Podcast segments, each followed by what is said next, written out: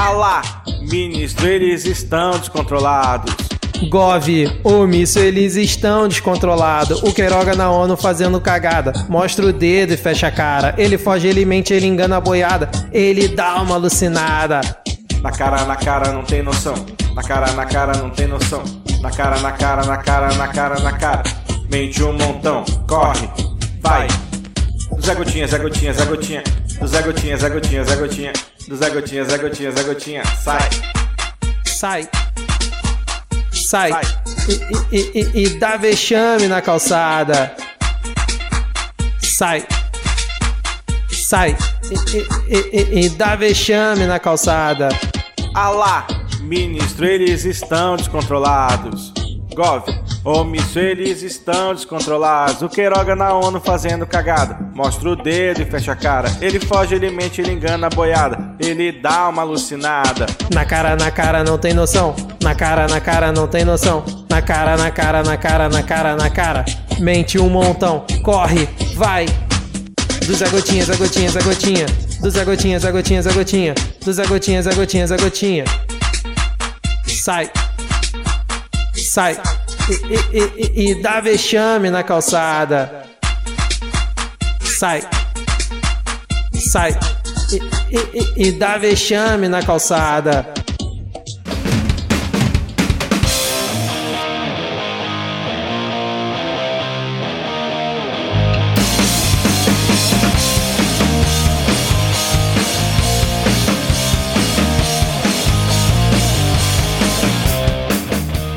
Cidadão e cidadã, tudo bem? Eu sou Vitor Souza falando diretamente do dia 22 de setembro de 2021, em plena quarta-feira, está começando mais um episódio do Midcast Política, o nosso formato que traz informação, pistolagem e bom humor no desespero do possível, debatendo fatos que ocorreram na última semana e que influenciam no cenário da política nacional. E hoje aqui comigo temos ele diretamente da Prazível Manaus, Diego Esquinelo. Tudo bem, Diego? Olá, você. É, que saudade que eu estava, né?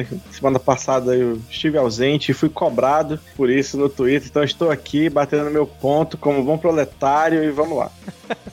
E fechando o nosso trio de hoje, ele diretamente de Vitória, o sempre animado Rodrigo Hipólito. Tudo bem, Rodrigo? KKKK Crying.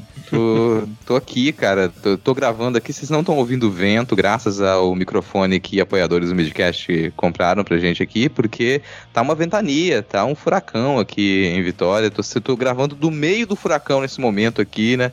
Correspondente direto de tragédia. E vocês estão ouvindo a minha voz com nitidez. Agradeço aos colaboradores do Midcast. O Rodrigo está nesse momento, vocês não podem ver o vídeo, mas ele tá na traseira de uma S10 com um barril cheio de sensores, igual aquele filme que tinha na década Twister. de 90. Twister. Isso. fingindo que tô tocando guitarra, sabe? Aquela assim, com uma capa ao vento, fingindo que tô tocando guitarra no meio do furacão. E acabou de passar uma vaca, inclusive, atrás dele. Já fica aqui minha indicação nas dicas culturais, assistam Twister, um belo filme aí da década de 90, cara. Bom, eu já, nesse momento aqui me despeço. Vocês não concordam que Twister é um belo filme da década de 90? Qual foi a última vez que você assistiu Twister? Foi Twister, foi no lançamento, né, Vitor? Ai, ai.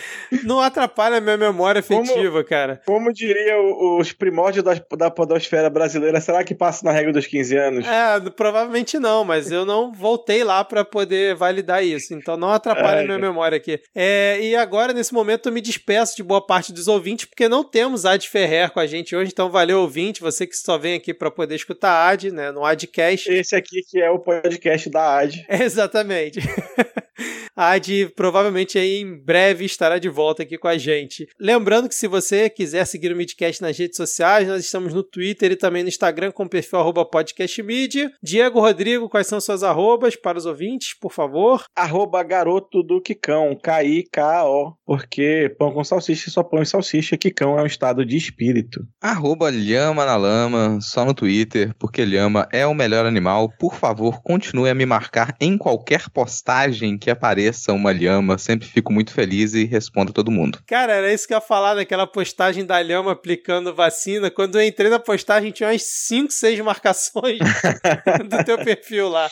Ah, esse é o tipo de marcação que duplicado eu não vou reclamar, pode continuar. É sempre, cada vez que me marcam, eu vou lá e dou uma, uma olhada numa lhama nova e fico um pouquinho mais feliz. Lhama Maravilha, nesse caso, uma lhama fantasiada de Mulher Maravilha, com uma seringa gigantesca, repleta de cuspe de lhama, que ela espirrava nas pessoas que estavam prestes a se vacinar. Cuspe de lhama que está sendo estudado como uma possível alternativa aí na, contra a Covid-19. Exatamente. Bom. Agora, sem mais delongas e sem lhamas, vamos iniciar o episódio com o bloco. Como sem lhamas, cara? Tem uma bem aqui. e esse é o nome do bloco.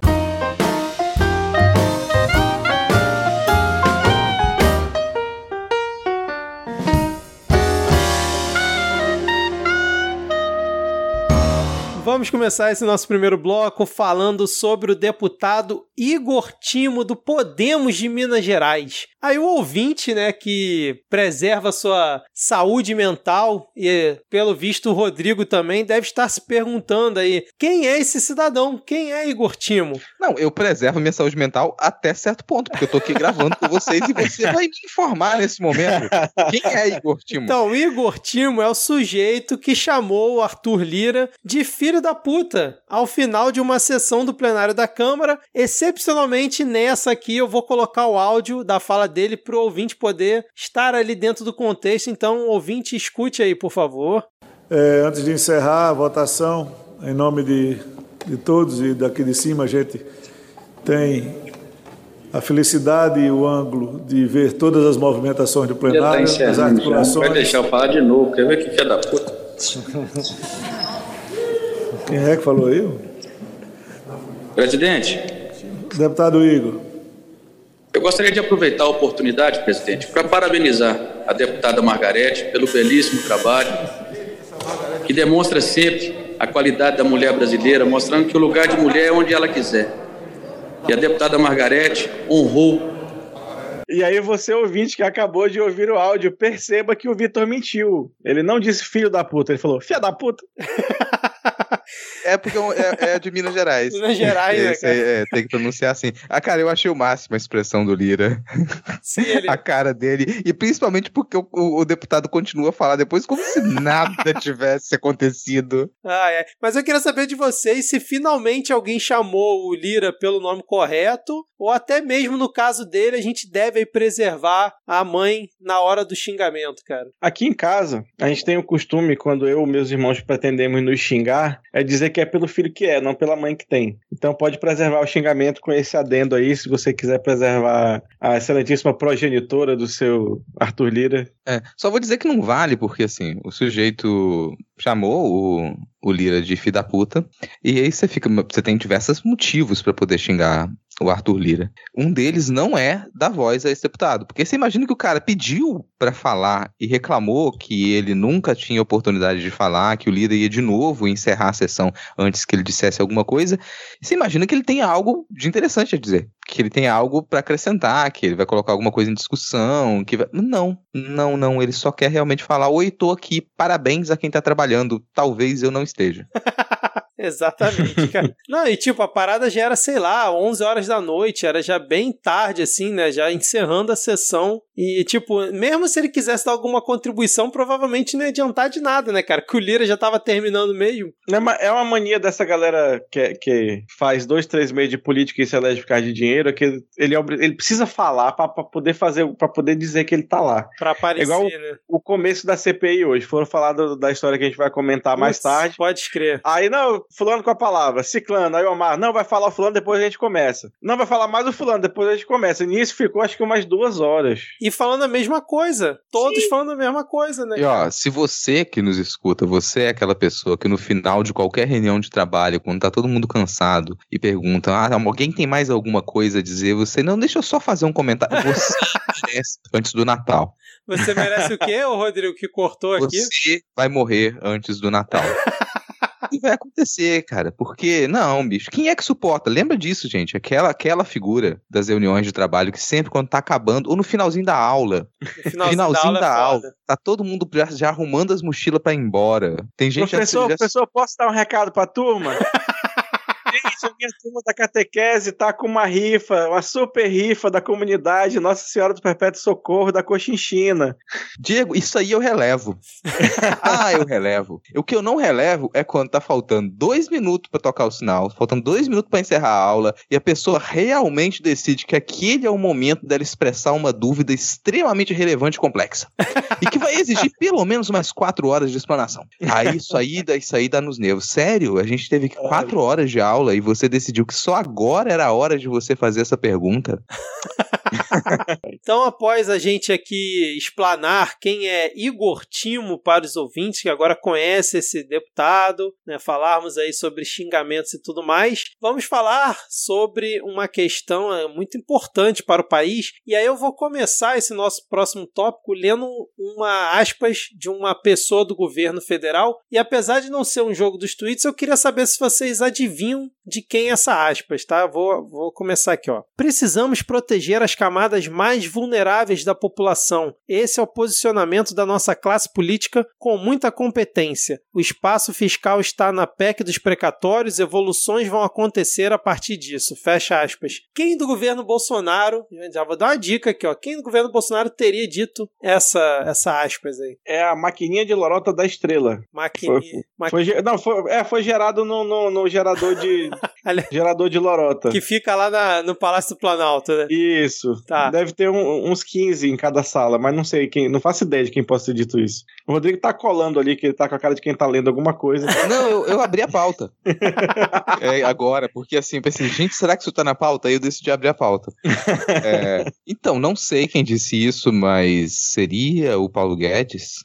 Exatamente, Rodrigo. Foi o Paulo Guedes que disse isso. Ele disse que precisamos proteger as camadas mais vulneráveis da população. E por que, que eu estou abrindo essa aspas aí do Paulo Guedes? Porque ele cita a PEC dos precatórios, que o governo federal desistiu de fazer aquele tal parcelamento. Lembra que a gente comentou no passado que o governo é da calote? O governo desistiu. Devo, não nego, pago quando puder. Exato, o governo desistiu do parcelamento, mas ele continua defendendo a ideia de ter um teto para pagamento dos precatórios. Então, se a previsão é de 90 bilhões para 2022, vamos pagar só 50 e os outros 40 a gente renegocia, dá um jeito lá. Isso tudo dizem que vai ser com a ajuda, inclusive, do STF fazer essa, esse acerto. E o governo voltou atrás disso, acho que muito provavelmente porque o presidente Jair Bolsonaro decretou o aumento da alíquota de IOF em relação a operações de crédito para pessoas físicas e jurídicas, que vai valer entre 20 de setembro desse ano, já está valendo, né? E até 31 de dezembro de 2021, com a expectativa de arrecadar por volta de 2 bilhões para ajudar a bancar a ampliação do valor que atualmente é destinado ao Bolsa Família e que vai ser utilizado no Auxílio Brasil. Pra ganhar a eleição de. Opa, não, pera. Mas antes da gente entrar no- no- nos comentários sérios, eu queria perguntar uma pergunta que me fizeram esses dias: o que é um precatório? É, não, mas um, um precatório é uma dívida que o governo tem com empresas, basicamente. Então é uma dívida reconhecida. O governo reconhece que deve e diz que vai pagar quando puder. Então isso na verdade não é uma piada, mas é exatamente assim que funciona. O governo ele tem uma dívida com empresas e ele vai pagar quando puder. Aquela dívida já foi arrolada. E não cabe mais ação nem recurso nos tribunais, exatamente. Sim, sim. Então, a gente, quando a gente fala de que, que o governo. Isso, quando a gente fala que o governo deve, isso não é algo incomum e nem é para ser diferente. O governo ele tá ali, essa é uma das serventias que o governo tem. O governo ele não precisa prezar pelo lucro. Então ele serve, ele vai, é, ele vai ter dívidas, mas ele tem dívidas na medida em que isso é necessário para poder manter a qualidade de vida da sua população. Então o governo ele adquire dívidas, são reconhecidas, não tem mais recurso e ele paga na medida em que for possível. Mas você tem data para o vencimento dessas dívidas e quando que isso deve ser pa- pago e você tem uma porcentagem do orçamento que deve ser, ser destinada a isso. O que o Paulo Guedes e o governo Bolsonaro querem fazer é falar: opa, peraí, vamos pegar isso que a gente obrigatoriamente tem que pagar até tal data e vamos dividir isso aqui, vamos reparcelar, vamos parcelar isso aqui para jogar isso muito mais para frente e a gente não paga essas empresas até que sabe-se lá quando seja necessário. É um outro tipo de calote ou moratória, só que é uma moratória arrastada. É quase isso que você está que, que tá dizendo que vai fazer. O que dá uma, um susto, né, nas empresas que, que apoiam esse governo liberal. Como assim um governo liberal vai se preocupar mais em manter o orçamento público do que em pegar esse dinheiro e pagar as empresas privadas? Pois é, e aí eu, eu quis perguntar justamente para porque tem uma outra questão que não é só para a empresa que o governo deve precatório, né? ele deve também para pessoas pessoas físicas, na forma aí de um servidor público que foi lesado, que moveu uma, uma ação trabalhista contra o governo. E aí se a ideia, né, do Paulo Guedes é colocar um teto nos precatórios, eu vos pergunto, quando o governo estiver escolhendo se paga a conta de água de luz ou se ele paga o Zezinho da esquina, ele vai pagar a água, a luz ou o Zezinho da esquina? É uma boa pergunta, cara. E aí, pessoas que já estão sendo enroladas e lascadas pelo governo, né? Que tem, por exemplo, na universidade que eu trabalho, tem muito caso de gente que passou num concurso como técnico, como porteiro e saiu da carreira como técnico de laboratório, tendo sido exposto à atividade insalubre por 30, 40 anos. E aí, quando sai processo à universidade e aí ganha uma indenização, recebe um precatório. E aí vai vai, desenrolando. É só pra, pra gente ver que absolutamente tudo que é planejado nesse governo é para ser feito da maneira pior possível para causar o máximo dano possível ao maior número de pessoas. Sim, eu vou, eu vou, eu vou supor, vou fazer uma suposição aqui. Não sei os números, tá, gente? Quem tá nos ouvindo aí, que conseguir buscar esses números, busca. Mas eu vou supor que o dinheiro que o governo poderia arrecadar cobrando a dívida de grandes empresas, cobrando imposto que é reconhecidamente sonegado, ou cobrando o é cobrando vamos pagar quando puder, quando na verdade pode há muito tempo, grandes empresas simplesmente deixam de pagar imposto. E, e, igrejas. e aquilo se arrasta. E igrejas, e aquilo se arrasta, se arrasta, se arrasta. Mas vamos você mudaria é, legislação para poder cobrar imposto de igreja. No caso de grandes empresas, você não precisa mudar a legislação. Tá ali o imposto que elas deveriam pagar e elas não pagam. Elas sonegam descaradamente aquele imposto, entram com recurso e aquela dívida ela continua a se arrastar até que o governo perdoe a dívida dessas empresas. Então, se vocês procurarem dívida perdoada de grandes empresas de bancos, joga no Google, governo perdoa a dívida de, e aí você vai encontrar uma série de exemplos de milhões perdoados pelo governo, só esse dinheiro, se ele fosse cobrado das grandes empresas, vou supor que isso já solucionaria o problema e a gente não precisaria estipular esse novo teto para os precatórios.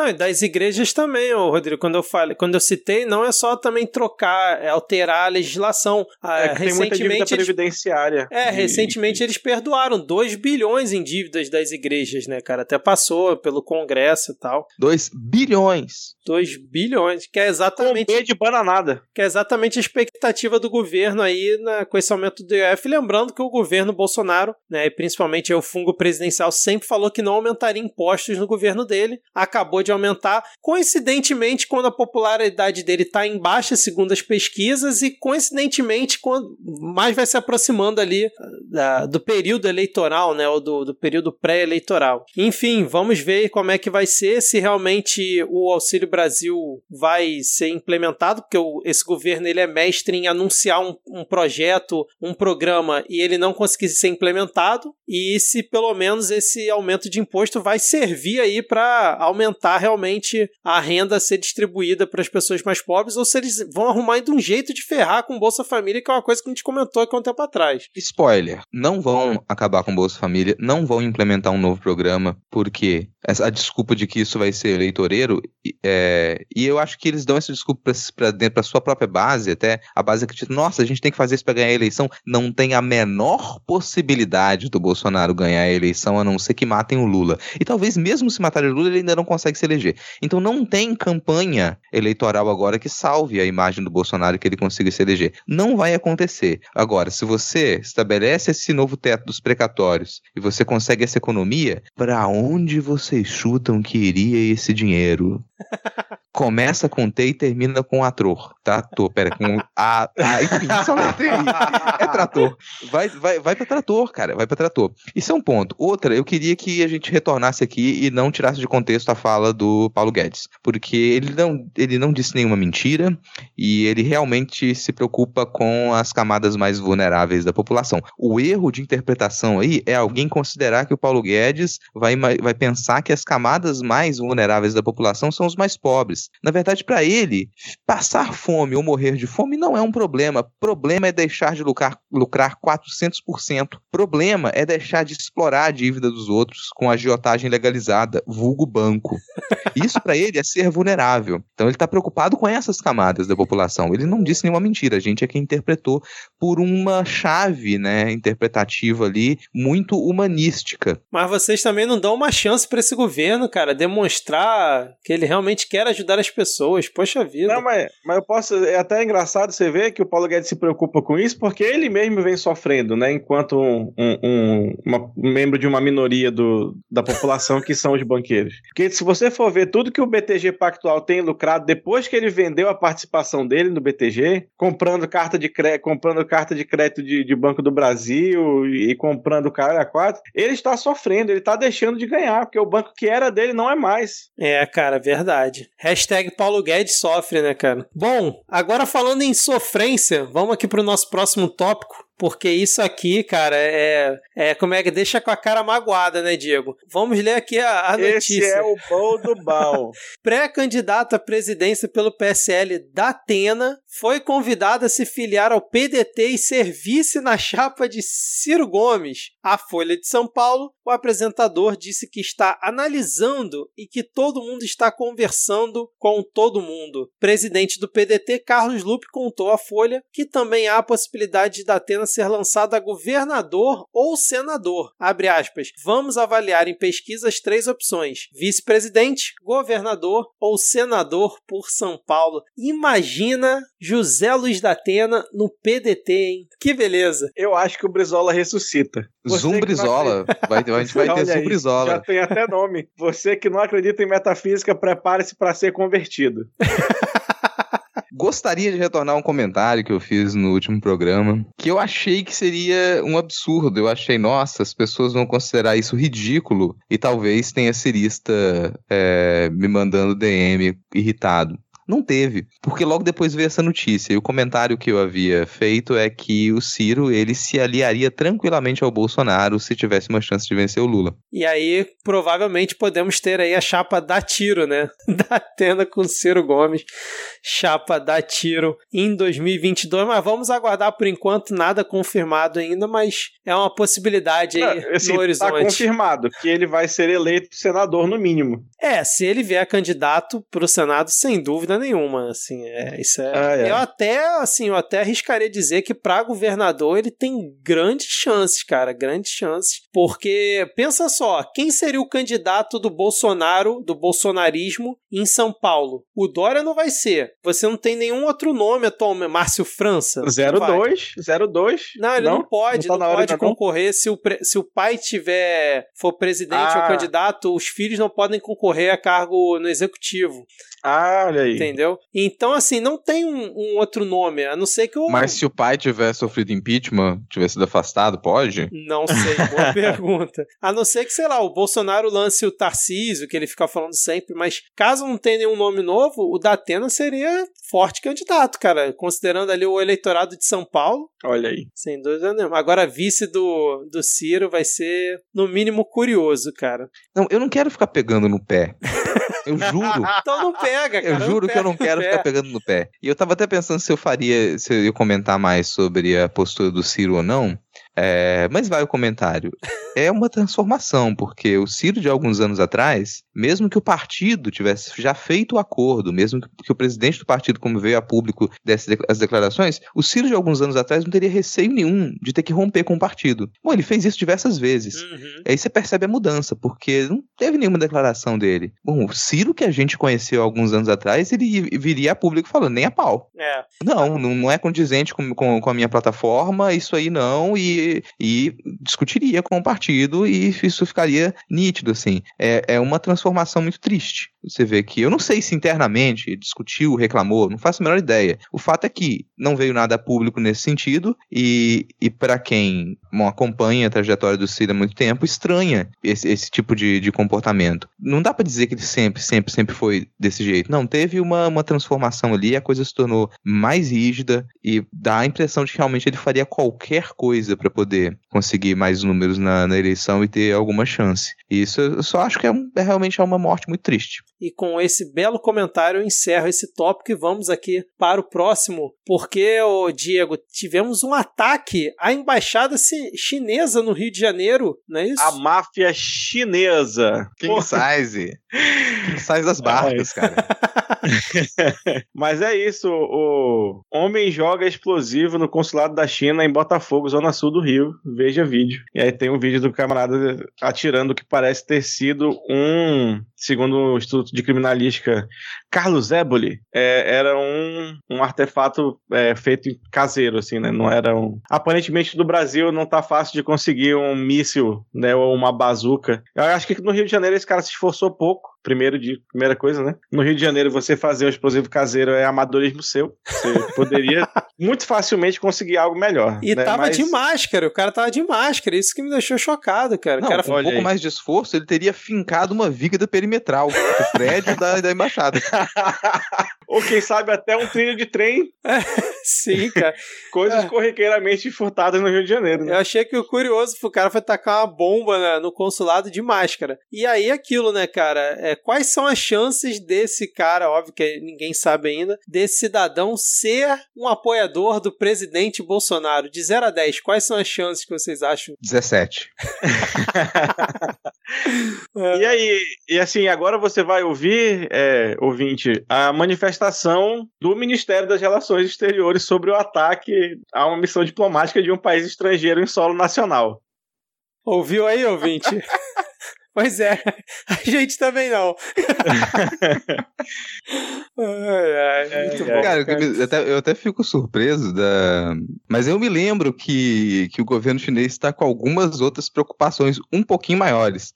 Embora isso não seja relevante, assim, a gente teve um ataque a uma é. embaixada, então a gente teve um ato terrorista. É, porque pra gente, pelo visto, se tornou alguma coisa corriqueira, né? A gente ter um ato terrorista contra a embaixada de uma grande, talvez a maior potência econômica mundial nesse momento, mas a China está lá com os seus, os seus outros problemas, porque você está tendo acordo nuclear entre Estados Unidos, Austrália e OTAN para poder é. É, reforçar né, o perigo bélico lá no, no Pacífico.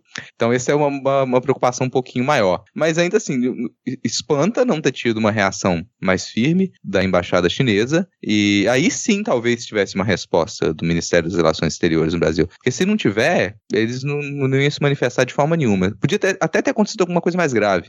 Eles só iam responder se tivesse uma manifestação oficial do governo chinês. E, e é foda que, para isso, para não ter nenhuma manifestação, é, que o Itamaraty é, é um, um, órgão que funcionava tão bem, né, que é tão é respeitado no mundo inteiro pela diplomacia que fazia até três anos atrás, para você fazer que não tenha um tipo de manifestação desse, é preciso que haja uma ação para que não haja, entende? Que seria o padrão então, o, Sim. o, o repudiar. O é, fazer seria automático isso. E aí, para você sair do seu caminho, que seria normal, e não fazer é, é, é proposital. É. Então, e, e agora vamos aqui para o nosso próximo tópico, que foi Jair Renan, o 04 Transão, né, provocando. É, quatro é transão. Exatamente, provocando a CPI da Covid. Inclusive foi exibido, acho que o vídeo ontem, né, na, na, na comissão, onde ele tá lá numa loja de armas do, de um amigo dele. Dizem que é, as armas que ele exibiu no vídeo eram de airsoft, mas a loja parece que também vende armas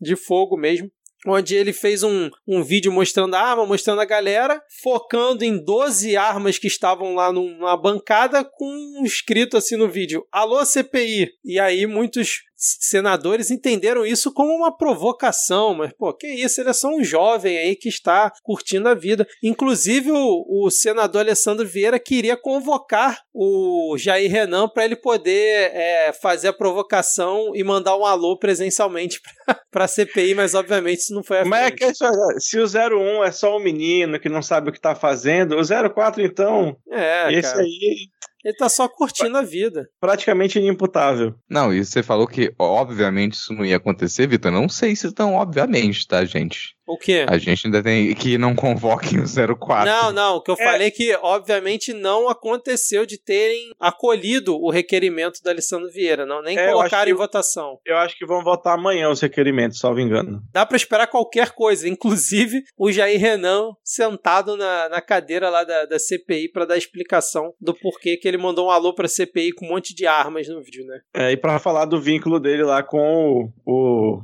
muito desenvolto e muito bem articulado em suas respostas, o Marconi Faria, o lobista que não é lobista. É verdade, já tinha esquecido do O, Marconi. o pior, o pior lobista, o melhor lobista, passaram um, um tempão discutindo lá se ele era o melhor ou o pior lobista. A gente tinha até que chamar a patada de pantufa aqui pra comentar se ele era um bom lobista ou um mau lobista ali.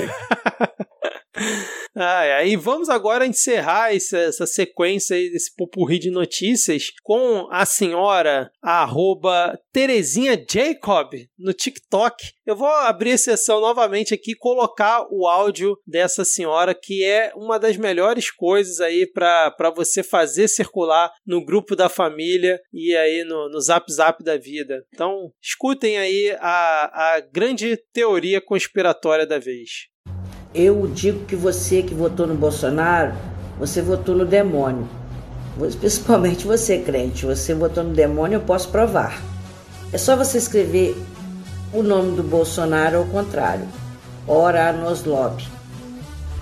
Vai no Google, digita esse nome e veja o que você vai encontrar.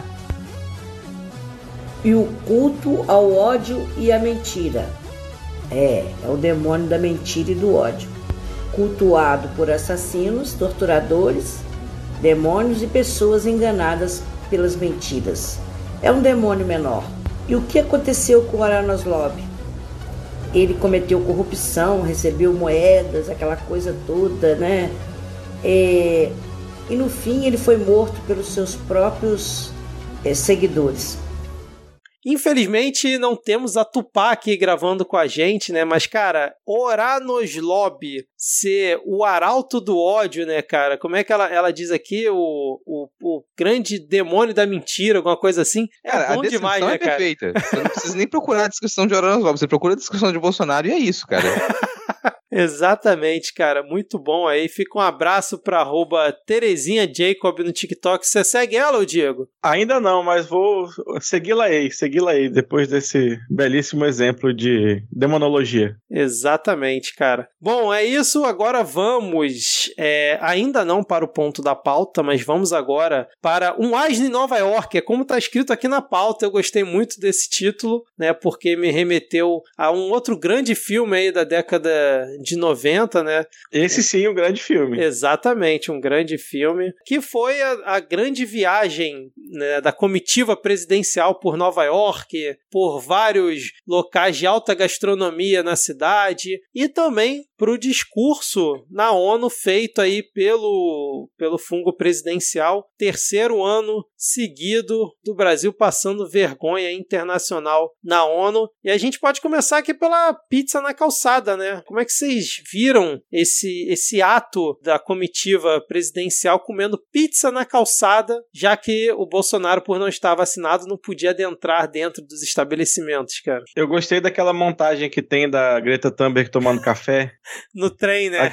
É, aquela ficou perfeita e a galera na calçada, assim. Podia ter um outro trem passando por cima que ficava melhor ainda, mas é, é o que tinha pra hoje. É muito vexame, né, cara? Sim, cara, assim, é, pra base é o que ter, é, é, é um dia qualquer, porque eles Homem do povo. sobrevivem, né, dessa, dessas imagens dele comendo pão com, com leite condensado, quando na verdade ele tá almoçando lagosta. É, vai primeiro uma correção que Um Príncipe em Nova York é de 1988, Ah, boa. grande filme do John Landis, 88, Obrigado pela mas correção. pra gente aqui chegou Mas na tudo que década passava de na, 90, tudo que é. passava na sessão da tarde é década de 90, não Então importa. chegou, chegou aqui na década de 90, é isso que conta. Mas isso foi mais uma foto pra base. Nossa, chegamos em Nova York. Olha a nossa simplicidade aqui comendo pizza na calçada. E, mas não sei até que ponto isso surte mais tanto, tanto efeito. Aquela base rígida ainda pode consumir esse tipo de imagem. Agora, o modo como isso sai dali, e é curioso de perceber essa diferença, porque antes, quando vinha essas imagens daquelas mesas bagunçadas, cheias de, sei lá, misturava cueca suja com carregador de celular no meio de, de prato de resto de comida e pão com leite condensado, as pessoas zoavam, virava piada. Mas dessa vez não, não é exatamente a zoeira, não é, é, é, não é esse jogo com a simplicidade, não é a bagunça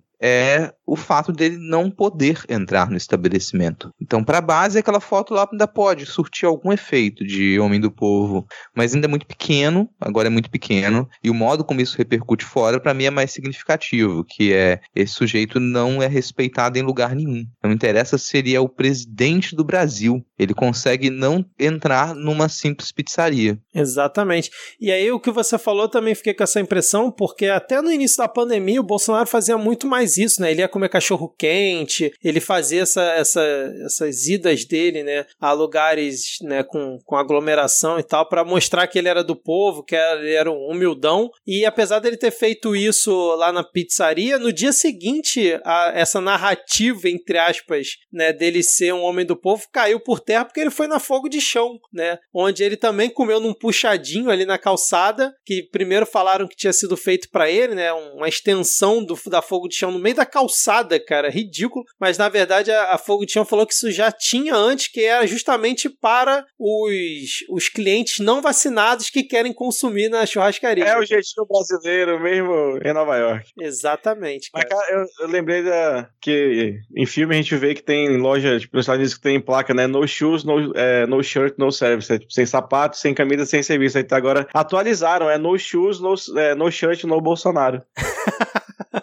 Tem várias lojas em, em Nova York. É. E, ó, mais, mais uma coisa também, e mais esse caso da churrascaria também é significativo, porque dois anos atrás, talvez até um ano atrás, ainda durante a pandemia, um estabelecimento como esse, que é, apoiaria o governo, talvez, não sei se o dono da Fogo de Chão apoia o governo, mas eu vou chutar que sim. Eu diria que sim, porque no início da pandemia eles falaram, pelo menos aqui a do Rio, falou que era um absurdo fechar tudo, que iam é, demitir todo mundo sem, sem conseguir pagar é. Multa e que ainda iam cobrar do Witzel para poder bancar o, a multa. Então eu diria então, que sim. apoiaria, apoiaria. Aí num outro, um ano atrás, talvez mesmo durante a pandemia, um ano atrás, essa, essa empresa não ficaria super feliz dele, dele ter chegado e fecharia o estabelecimento para ele, faria um evento especial, inventaria inclusive uma medalha, né? É, uma medalha fe medalha feita de, de, de picanha é mal passada. De carne, feita de picanha, picanha mal passada que vale mais que ouro.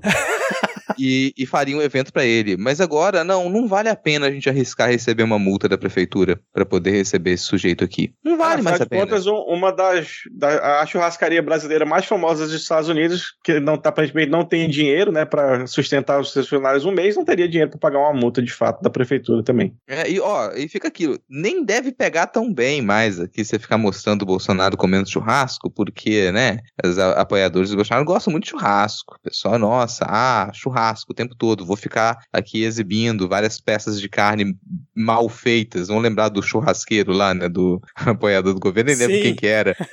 que, que, que, foi lá que quebrou a carne e falou: Nossa, churrasco aqui, porque você não consegue mais comprar carne mesmo. É. Não consegue. Então é. o pessoal ter, mesmo quem, quem tava ali, é, era super apoiador e tinha dinheiro para gastar, reduzir os gastos nesse sentido. Porque não dá, não pega bem você ficar consumindo dos itens que mais caros, itens alimentícios mais caros que a gente tem, que a maior parte da população não tem mais acesso, você vai aparecer comendo aquilo. Mas aí depois eu achei engraçado que a narrativa do, dos apoiadores dele é que, na verdade, cada um pagou o seu, que ele não foi lá para gastar dinheiro público e, e, é tudo certo. Lembrando que. Ah, porque o salário é, dele era isso vem que eu falar. nuvens, né? Quem paga ah. o salário do, do, do, do, presidente, na verdade, é, que ninguém sabia disso. Era isso que eu ia falar. Mas quem paga o salário do presidente é só o dono da, da Avan. É por isso que ele pode gastar aquele dinheiro. É exclusivo. O dono da van ele paga exclusivamente o salário do presidente. Não tem nada a ver com o restante da população. Então ele tá gastando dinheiro dele. E mais, aí você fala, ah, mas ele trabalha para ganhar o salário dele. Não trabalha.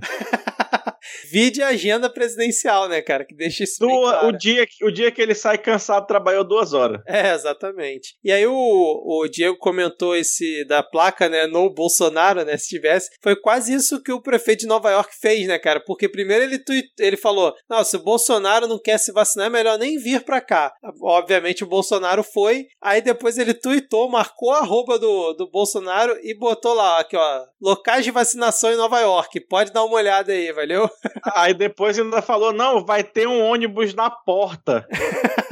distribuindo Pfizer e Janssen pra quem quiser. Exatamente, cara, e nem assim é, surtiu efeito. E aí, ainda nessa, nessa situação, né, nessa grande comitiva presidencial que tinha ali figuras como General Heleno, né, General Ramos, só pessoas assim, Michele Bolsonaro, a galera assim de altíssimo nível, um dos diplomatas, né, que era o responsável ali pelo cerimonial, o cara das comunicações, testou positivo para para COVID-19, teve que ficar isolado. E aí, cara, na véspera dos caras irem embora, ainda tinha compromisso para comitiva na ONU. O Queiroga, o ministro Queiroga testou positivo um dia depois de ter dado dedo para os manifestantes, mandando os manifestantes tomarem naquele lugar. E a comitiva brasileira teve que cancelar os compromissos que ainda tinham e voltar correndo pro Brasil, senão iam deixar todo mundo lá de quarentena, cara. Pois é, voltar correndo pro Brasil, porque a, a, a Anvisa primeiro tinha recomendado fazer quarentena lá. Sim, exatamente. Aí o Bolsonaro falou: não, eu sou argentino, tá pensando o quê? Essa porra aí, só porque é general também que eu botei lá essa merda. Aí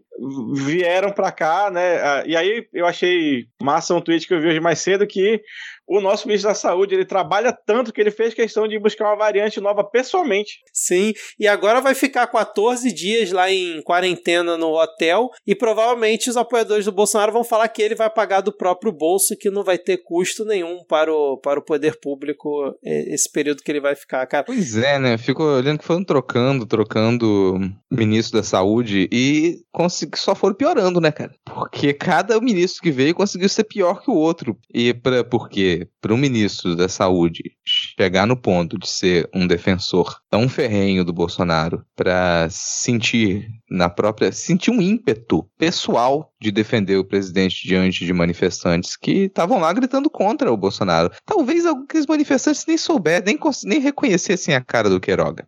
Nem sabiam quem era o Queiroga. Tava Eles estão lá escuro vivendo também. em Nova York, tá? Eles Estão lá vivendo em Nova York com vacina à vontade. Quem quiser lá se vacina, porque eles compraram. Ah, compraram vacina que poderia estar com outros países? Compraram. É, a gente nem fez isso. Então eles nem reconheceriam talvez o Queiroga, mas ele sente a necessidade de defender o seu amado. Então ele foi gritando pro motorista, motorista, pode correr, a quinta série não tem medo de morrer e fazendo dedo pros manifestantes. Esse assim é, é você chegar a nível mais baixo. Esse é o nível mais baixo. É auto-humilhação, porque é um ministro de Estado. É um ministro da saúde de um país. E não é um pequeno país, né? O Brasil continua a ser uma potência. Então, um ministro da saúde se rebaixar ao ponto de eu não consigo me controlar, eu estou descontrolado, eu tenho que mostrar o dedo do meio para esses manifestantes que nem sabem quem eu sou. Não, eu gostei muito do tweet que al- alguém botou assim: o Queiroga é o Pazuelo com CRM, cara. E é exatamente isso. exatamente isso. E aí o, o eu, assim, vai mostrando a evolução dele, né? Que o Queiroga, quando entrou, entrou com aquela coisa assim: não, quem define a política é o presidente, né? O ministro só segue a orientação do presidente, vamos vacina pra todo mundo e tal, não sei o quê. E, cara, é- ele tá numa evolução que agora ele já tá cancelando vacinação em adolescente, que nem tava aqui na nossa pauta, mas rolou isso do último episódio pra cá, porque o Bolsonaro chegou com uma impressão pra ele de que talvez isso não estivesse fazendo bem para os adolescentes. Bolsonaro ouviu na Jovem Pan. Sim, um comentário da Ana Paula Henkel, né? a la Trump, 100%. O Bolsonaro é porque tá, o Trump era mais velho, então ele tá- era mais gagá, né? O Bolsonaro agora tá demonstrando sinais que está chegando também na, lá né, nesse nível. Que o Trump era, ele fazia isso direto, ele ligava ao vivo pro, pro, pros programas de TV pra reclamar da- das merdas que ele queria reclamar. O Bolsonaro daqui a pouco tá dando uma dessa também. Ah, mas foi isso que ele fez com o Datena já, já fez. Ele já fez Ah. isso com rádio também, ele já ligou pra rádio pra poder falar abobrinha em rádio também. Então ele já já chegou nesse nível, já ultrapassou.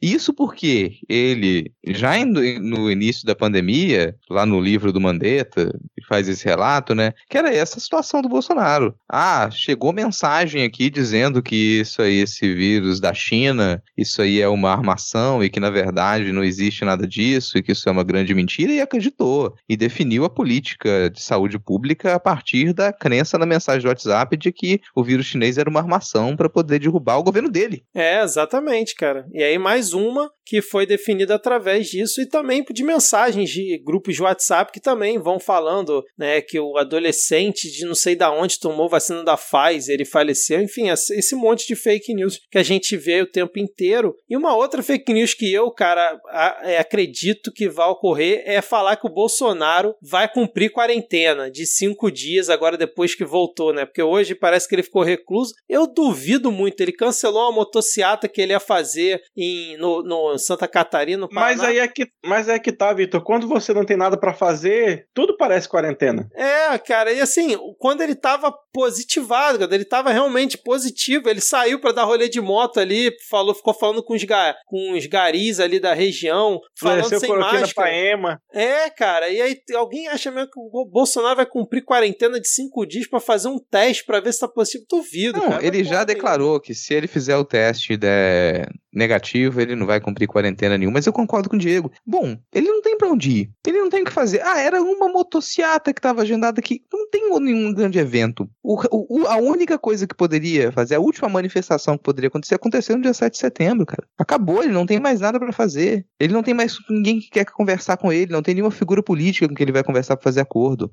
Ele não tem mais dinheiro para poder entregar pro Congresso, para poder comprar o Congresso. Essas pessoas não têm mais por que conversar com ele. Tá completamente isolado. Então as pessoas estão fazendo quarentena anti-Bolsonaro. Elas estão evitando entrar em contato com, com a doença. É, exatamente, cara. Exceto Queiroga, né? Queiroga tá, inclusive, mandando o dedo pra galera. É, por isso tá Mas... contaminado. É, exatamente. Eu queria comentar o, rapidamente um, um, uma piada que eu vi que eu achei muito bacana, que teve aquele encontro muito bom que parece assim quando, sei lá, você tá com a sua namoradinha em casa e aí os pais dela chegam, eles não sabem quem você é, e aí fica aquele clima de conforto, que foi a reunião do Bolsonaro com o Boris Johnson, Porra. né? Que o Bolsonaro é tão tosco que na, o Boris Johnson parece uma figura ponderada e comedida na frente dele. Sim, cara. E aí o Boris Johnson falou: Ah, eu tomei, pô, a vacina que a gente tá desenvolvendo junto, né? E tal. Oxford, tomei duas doses. Aí você, ah, pô, também tomei chifre duas vezes.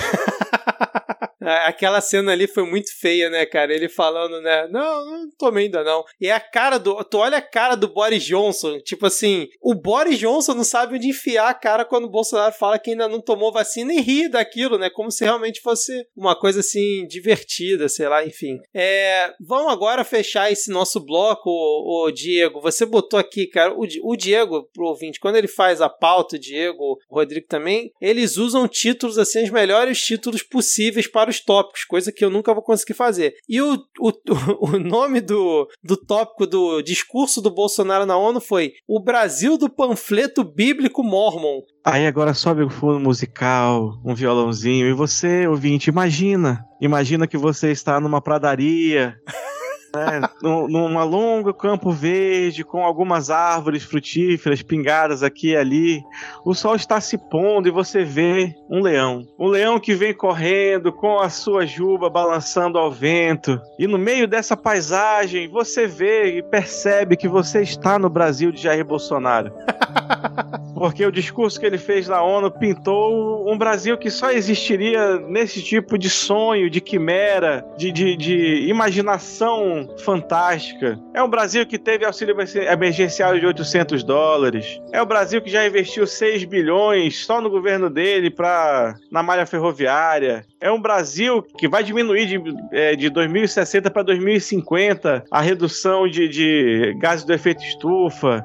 O Brasil que vai ter o leilão do 5G. É um Brasil que, de fato, nós estamos vivendo. E Dobro... se você não acredita, você é comunista. Dobrou investimento em é, controles ambientais e vai zerar o desmatamento ilegal, né, cara? Exato, com certeza. É, 5G é, o, é porque vai ter o quinto aumento do preço do gás. Pode esse ano. ser, pode Aí ser, é o cara. 5G. Ah, E a malha ferroviária, é, na verdade, é a roupa que o pessoal usa para poder levantar ferro na academia. É uma questão de interpretação. O pessoal, ele faz, ele usa jogos de palavras. Aquilo ali é, é a linguagem do povo. Aí o pessoal quer achar que ele tá falando de economia. Ele já disse que não entende de economia, gente. Mano, o cara foi na ONU, na ONU, lá presencialmente. Ele não, ele não teve nem a coragem de fazer isso é, remoto, não. Pra citar tratamento precoce, cara. Pra falar de governadores e prefeitos. O cara foi na ONU pra falar de governadores e prefeitos que foram responsáveis por fazer lockdown, deixar as pessoas em casa e com isso aumentou o preço das coisas e tem inflação no país. Olha o nível de absurdo. Sabe, assim, o- o- o- as pessoas, não sei se. Tá, quem escuta a gente provavelmente tem noção do nível de humilhação, do nível de decadência que a gente chegou. O Brasil, ele abre a Assembleia das Nações Unidas e normalmente a expectativa é que você tenha um discurso não só ponderado, mas um discurso que consiga indicar quais são os principais pontos a serem debatidos naquela Assembleia e que considere a relação, as relações, boas relações, com a maioria dos países que compõem a ONU. E o Brasil sempre foi esse país. Ele era o país que conseguia fazer esse meio de campo, mesmo dos momentos de maior conflito. O Brasil conseguia fazer isso. Essa já é, não é a primeira vez, já que o Bolsonaro está ali já de três anos fazendo isso, em que o discurso do Brasil ele é completamente ignorado. Você tem a, a abertura com o secretário-geral, que deu o tom. Ele disse o que, que seriam as discussões Sim. daquela Assembleia, porque não nem dava para imaginar que o Bolsonaro ia fazer isso. Então você tem a abertura com o discurso do secretário-geral, que indica quais são os nossos problemas. Os nossos problemas é que a gente tem que realmente pensar mais em justiça social daqui para frente. O nosso problema é que a gente tem que aprender alguma coisa com isso que aconteceu nesse último ano. O nosso problema é que a gente tem é, bilionários indo para o espaço enquanto tem pessoas passando fome. A gente Sim. precisa de uma redistribuição e de prioridades para poder alimentar a população. Então a gente precisa repensar os nossos conflitos para poder não entrar numa nova Guerra Fria. Tudo isso estava ali. A gente precisa se preocupar com a, com a desinformação que ela continua a alimentar o, é, jornadas antidemocráticas no mundo inteiro. E aí vem o Bolsonaro e ele mente, ele apresenta notícias falsificadas, ele defende uma fantasia de tratamento contra a Covid, enquanto todo mundo está falando em vacinar, e ele não pode defender nenhum dos pontos que são defendidos pelos países progressistas da ONU, porque ele é contra todos esses pontos. E fala alguns absurdos, como a gente vai abrir as portas para poder receber todos os cristãos do Afeganistão. Sim, cara. Isso é um ponto extremamente sensível né, pra, que foi discutido na Assembleia da ONU dessa vez, porque convenhamos, né, todo mundo já está bem informado com relação a isso. E logo em sequência dele, o Biden responde a maioria dos pontos que foi puxado pelo secretário-geral. Ou seja, ignorou completamente. Peraí, teve alguma coisa que aconteceu aqui entre o secretário-geral abrir e o Biden começar a discursar. Aconteceu Teve alguma coisa aqui. a, gente mulher limpando o é. pódio e trocando a capinha do microfone. Foi o que aconteceu. É, a minha única reclamação real, assim, com relação à transmissão da ONU é que durante o discurso do Bolsonaro eu queria muito que tivesse focado na plateia. Eu queria pouco, acompanhar né, a expressão É. das pessoas, cara. Eu queria acompanhar a expressão das pessoas porque o talvez as pessoas já nem, nem elas tivessem virado de costas, estavam mexendo no celular, tenham tirado o, o fone de ouvido para não ouvir a tradução, porque não tinha razão, não tinha motivo nenhum para prestar atenção no que, ele, no que ele disse e foi totalmente ignorado. Ninguém deu atenção para ele. É como se, peraí, isso aqui é uma das formalidades, é uma das tradições da ONU, mas a gente vai ter que esperar quando o Brasil voltar a ter um presidente, uma presidenta, para poder fazer um discurso aqui, porque não tem, não tem expectativa nenhuma de que venha algo aproveitável do que essa criatura vai falar. E aí, tipo, o único momento que ele para de falar de pauta interna pra fazer vídeo de zap pra mandarem, ele é completamente desastroso, como não poderia ser diferente. Ele vai falar da nossa legislação ambiental, que nós somos a melhor do mundo e os outros países deviam nos pegar de exemplo. E aí fala que o Brasil quer uma cadeira no Conselho de Segurança da ONU sem. Tipo, o Brasil quer, o Brasil pleiteia isso há muitos anos, pleiteia, mas ele não só fez, é, só falou disso pra, por falar, né? Falou que o Brasil vai estar como observador de novo na, na partir do ano que vem, salvo engano, mas que é uma cadeira permanente não dá motivo nenhum. E aí vem naquela velha pauta que o Ricardo Salles deixou para ele falar na Assembleia Geral da ONU, que é discutir crédito de carbono para eles poderem assentar grileiro na Amazônia e no, e no Pantanal. É, não, nós vamos discutir aí na, na COP26 consenso sobre as regras do mercado de crédito de carbono, porque eles querem, é, como quando, quando teve o cancelamento do Fundo Amazônia, eles falaram, não, cara, a gente quer sim o seu dinheiro, mas a gente quer usar do jeito que a gente quiser, para poder assentar grileiro em, em, terra preservada, em terra indígena. Não, e, e é aquilo, ele fala da legislação ambiental e tal, e não tem um milímetro de qualquer coisa do governo Bolsonaro que tenha beneficiado isso, né? Assim como ele fez nos anos anteriores, todas as coisas, entre aspas, boas que ele cita do, do Brasil, não tem qualquer relação com o governo dele, é completamente de governos anteriores, de toda uma construção que veio ao longo dos anos. Eu não me surpreenderia se em 2022 o Biden, junto ali com outras autoridades, mudassem a ordem por algum. desse alguma desculpa a mudar a ordem dos discursos para não ficar feio a Assembleia da ONU quatro anos seguidos sendo aberta, obviamente depois ali do secretário, pelo Bolsonaro, cara. Lembra aquela reunião que o, o Biden fez com várias autoridades que botou o Bolsonaro lá pro, pro fim da fila, que ele já tinha até levantado e saído? Tá arriscado fazerem isso no próximo ano, cara. Eu, eu não acho mesmo que ele continue pro próximo ano, que isso vai acontecer, porque para mim essa Assembleia já estipulou um, um, um modo de operação ali, um, um ritual, que é ignorar o que o Bolsonaro vai dizer, e outros líderes fantasiosos também, eles vão ser ignorados. Então você simplesmente deixa o sujeito falar, porque não vai falar durante muito tempo, não tem capacidade para isso. Então ele vai falar durante 10, 15 minutos no máximo, e depois os adultos começam a trabalhar. É mais ou menos assim. Tanto que o Biden, logo na, sequência, ele, a fala dele, ela é, indica muito de quais seriam as discussões e do que a gente pode observar na sequência. O Brasil não tem condições de participar desse debate, de ser um ator relevante nessa discussão.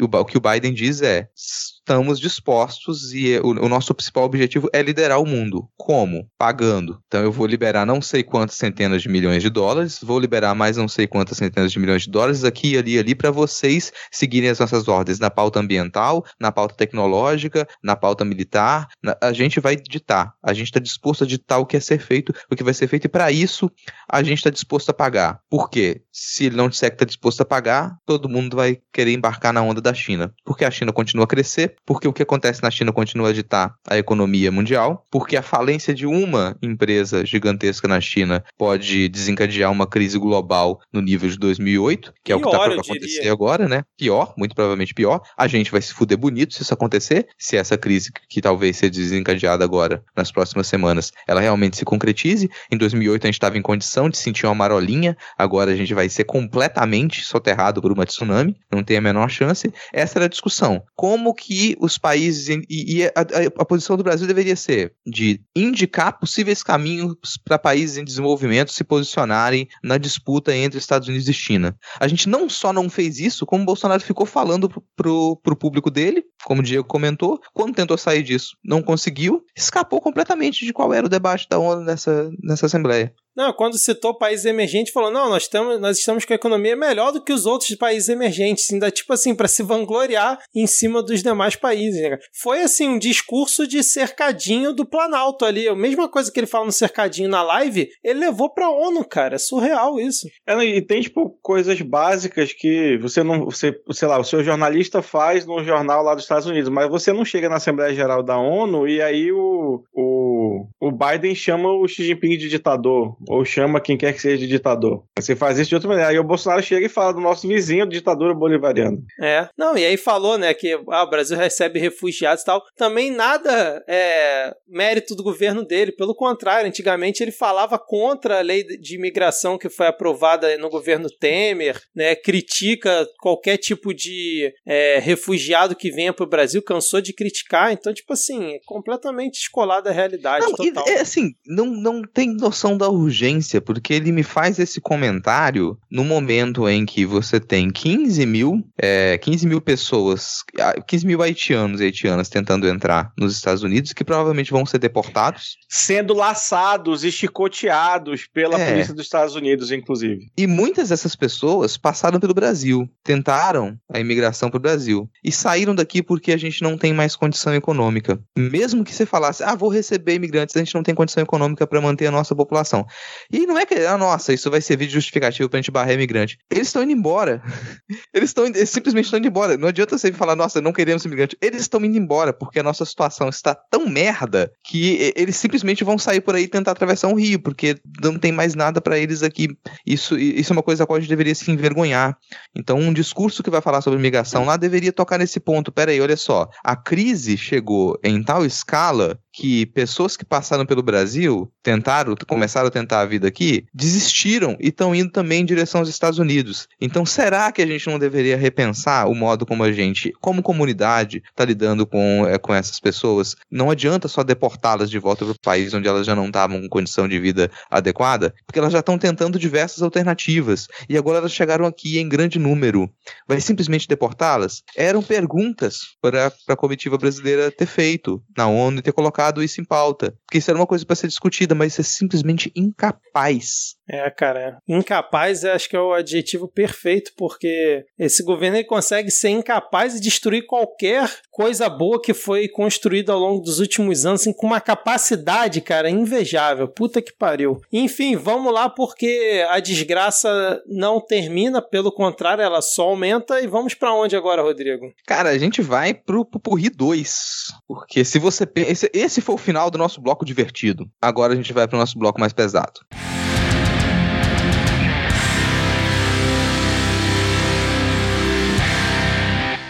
começando o ponto da pausa aqui, eu vou ter que ler uma sequência de tweets, o vulgo fio, da Isa Staciarini, que fala sobre a situação pela qual passou o militante do PT, o Rodrigo Pilha. Muita gente acompanhou a prisão ilegal dele há alguns meses. E é, ela contou, a Isa contou para a CBN, que três policiais do Distrito Federal viraram réus por tortura contra o Rodrigo Pilha. Então, bom, supostamente essa seria uma notícia, entre muitas aspas, positiva.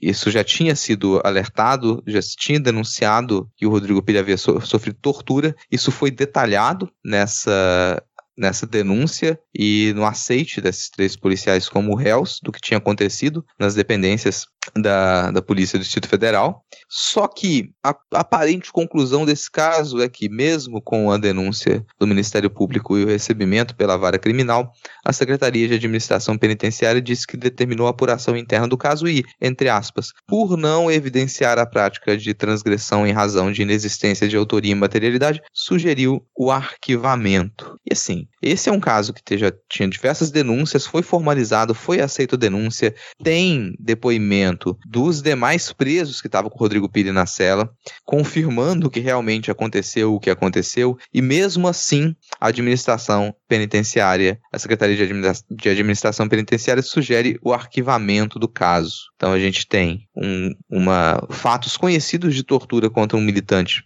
numa prisão ilegal, porque lembrar que ele foi preso simplesmente porque ele estava com um cartaz escrito Bolsonaro genocida. É simplesmente isso. Ele estava fazendo um protesto pacífico contra o presidente. Ele foi preso ilegalmente, foi torturado, liberado só muito tempo depois, não tinha justificativa nenhuma para manter a prisão dele. Você tem outros internos, outros detentos que confirmam as denúncias, então todos eles concordam, todos dizem que aquilo aconteceu, e mesmo assim a Secretaria de Administração Penitenciária sugere o arquivamento do caso e é o risco disso terminar em pizza. O que surpreenderia um total de zero pessoas, né, cara? E eu acho curioso quando você vê um relato desse, você só consegue confirmar ainda mais como que os bolsonaristas eles estão em uma realidade paralela, porque para eles, preso político e quem sofre as atrocidades do judiciário é quem ameaça dar porrada em presidente do STF, ameaça invadir Congresso, invadir o STF, fechar, dar porrada em todo mundo. Esses sim, pô, é um absurdo prender esse tipo de gente. Agora o cara que tá com cartaz protestando contra o governo, como o Rodrigo disse, de forma pacífica, o cara não só foi preso, como ficou é, por sei lá quantos meses, ainda sofreu tortura dentro da prisão. É uma coisa que você nunca vai ver, por exemplo, acontecer com Roberto Jefferson, com Oswaldo Eustáquio, com Daniel Silveira, que inclusive está preso dentro de uma prisão da Polícia Militar. Então, assim, isso deixa muito claro Bolsonaro, mesmo hoje que a gente teoricamente não está num, num estado de repressão nível ditadura, né? Mas a gente ainda tem essa diferenciação do que a gente pode considerar, entre muitas aspas, do lado bolsonarista, como presos políticos, né? Quando você tem uma pessoa de esquerda que é presa politicamente, a pessoa sofre tortura, fica lá, como foi o caso do Galo também, quando é, foi preso há pouco tempo. Enquanto isso, o pessoal alinhado ali ao Bolsonaro é preso porque passou de todos os limites, né? E não tinha mais como não agir. Mas jamais vai chegar perto de sofrer o que sofre, por exemplo, o Rodrigo Pilha, né? É, esse a gente diz, ah, não estamos em um estado ditatorial, a gente está muito próximo disso. É, por isso que eu botei muitas sempre, aspas. É, sempre faço questão de comentar que não é necessário que você, e não vai acontecer, de você assinar o que a autoridade do país assine um atestado falando estamos em uma ditadura. Não vai acontecer, você não precisa disso. Se você, se a polícia ela pode agir como ela quiser, torturar, enganar, mentir, encobrir provas, e nada vai acontecer, se generais podem participar de manifestações políticas e nada vai acontecer, se você pode fazer o que você quiser com a economia e nada vai acontecer, se você pode gerir uma crise sanitária é, com a intenção de promover o lucro de empresas farmacêuticas enquanto centenas de milhares de pessoas morrem e nada vai acontecer, então você está no governo ditatorial. Se o presidente pode fazer o que ele quiser, e aparentemente ele pode, e nada vai acontecer, então você está em uma situação ditatorial. E, e pensa um pouquinho se você se sente em segurança para sair de casa e em qualquer ambiente você se manifestar de modo pacífico, manifestar as suas opiniões políticas.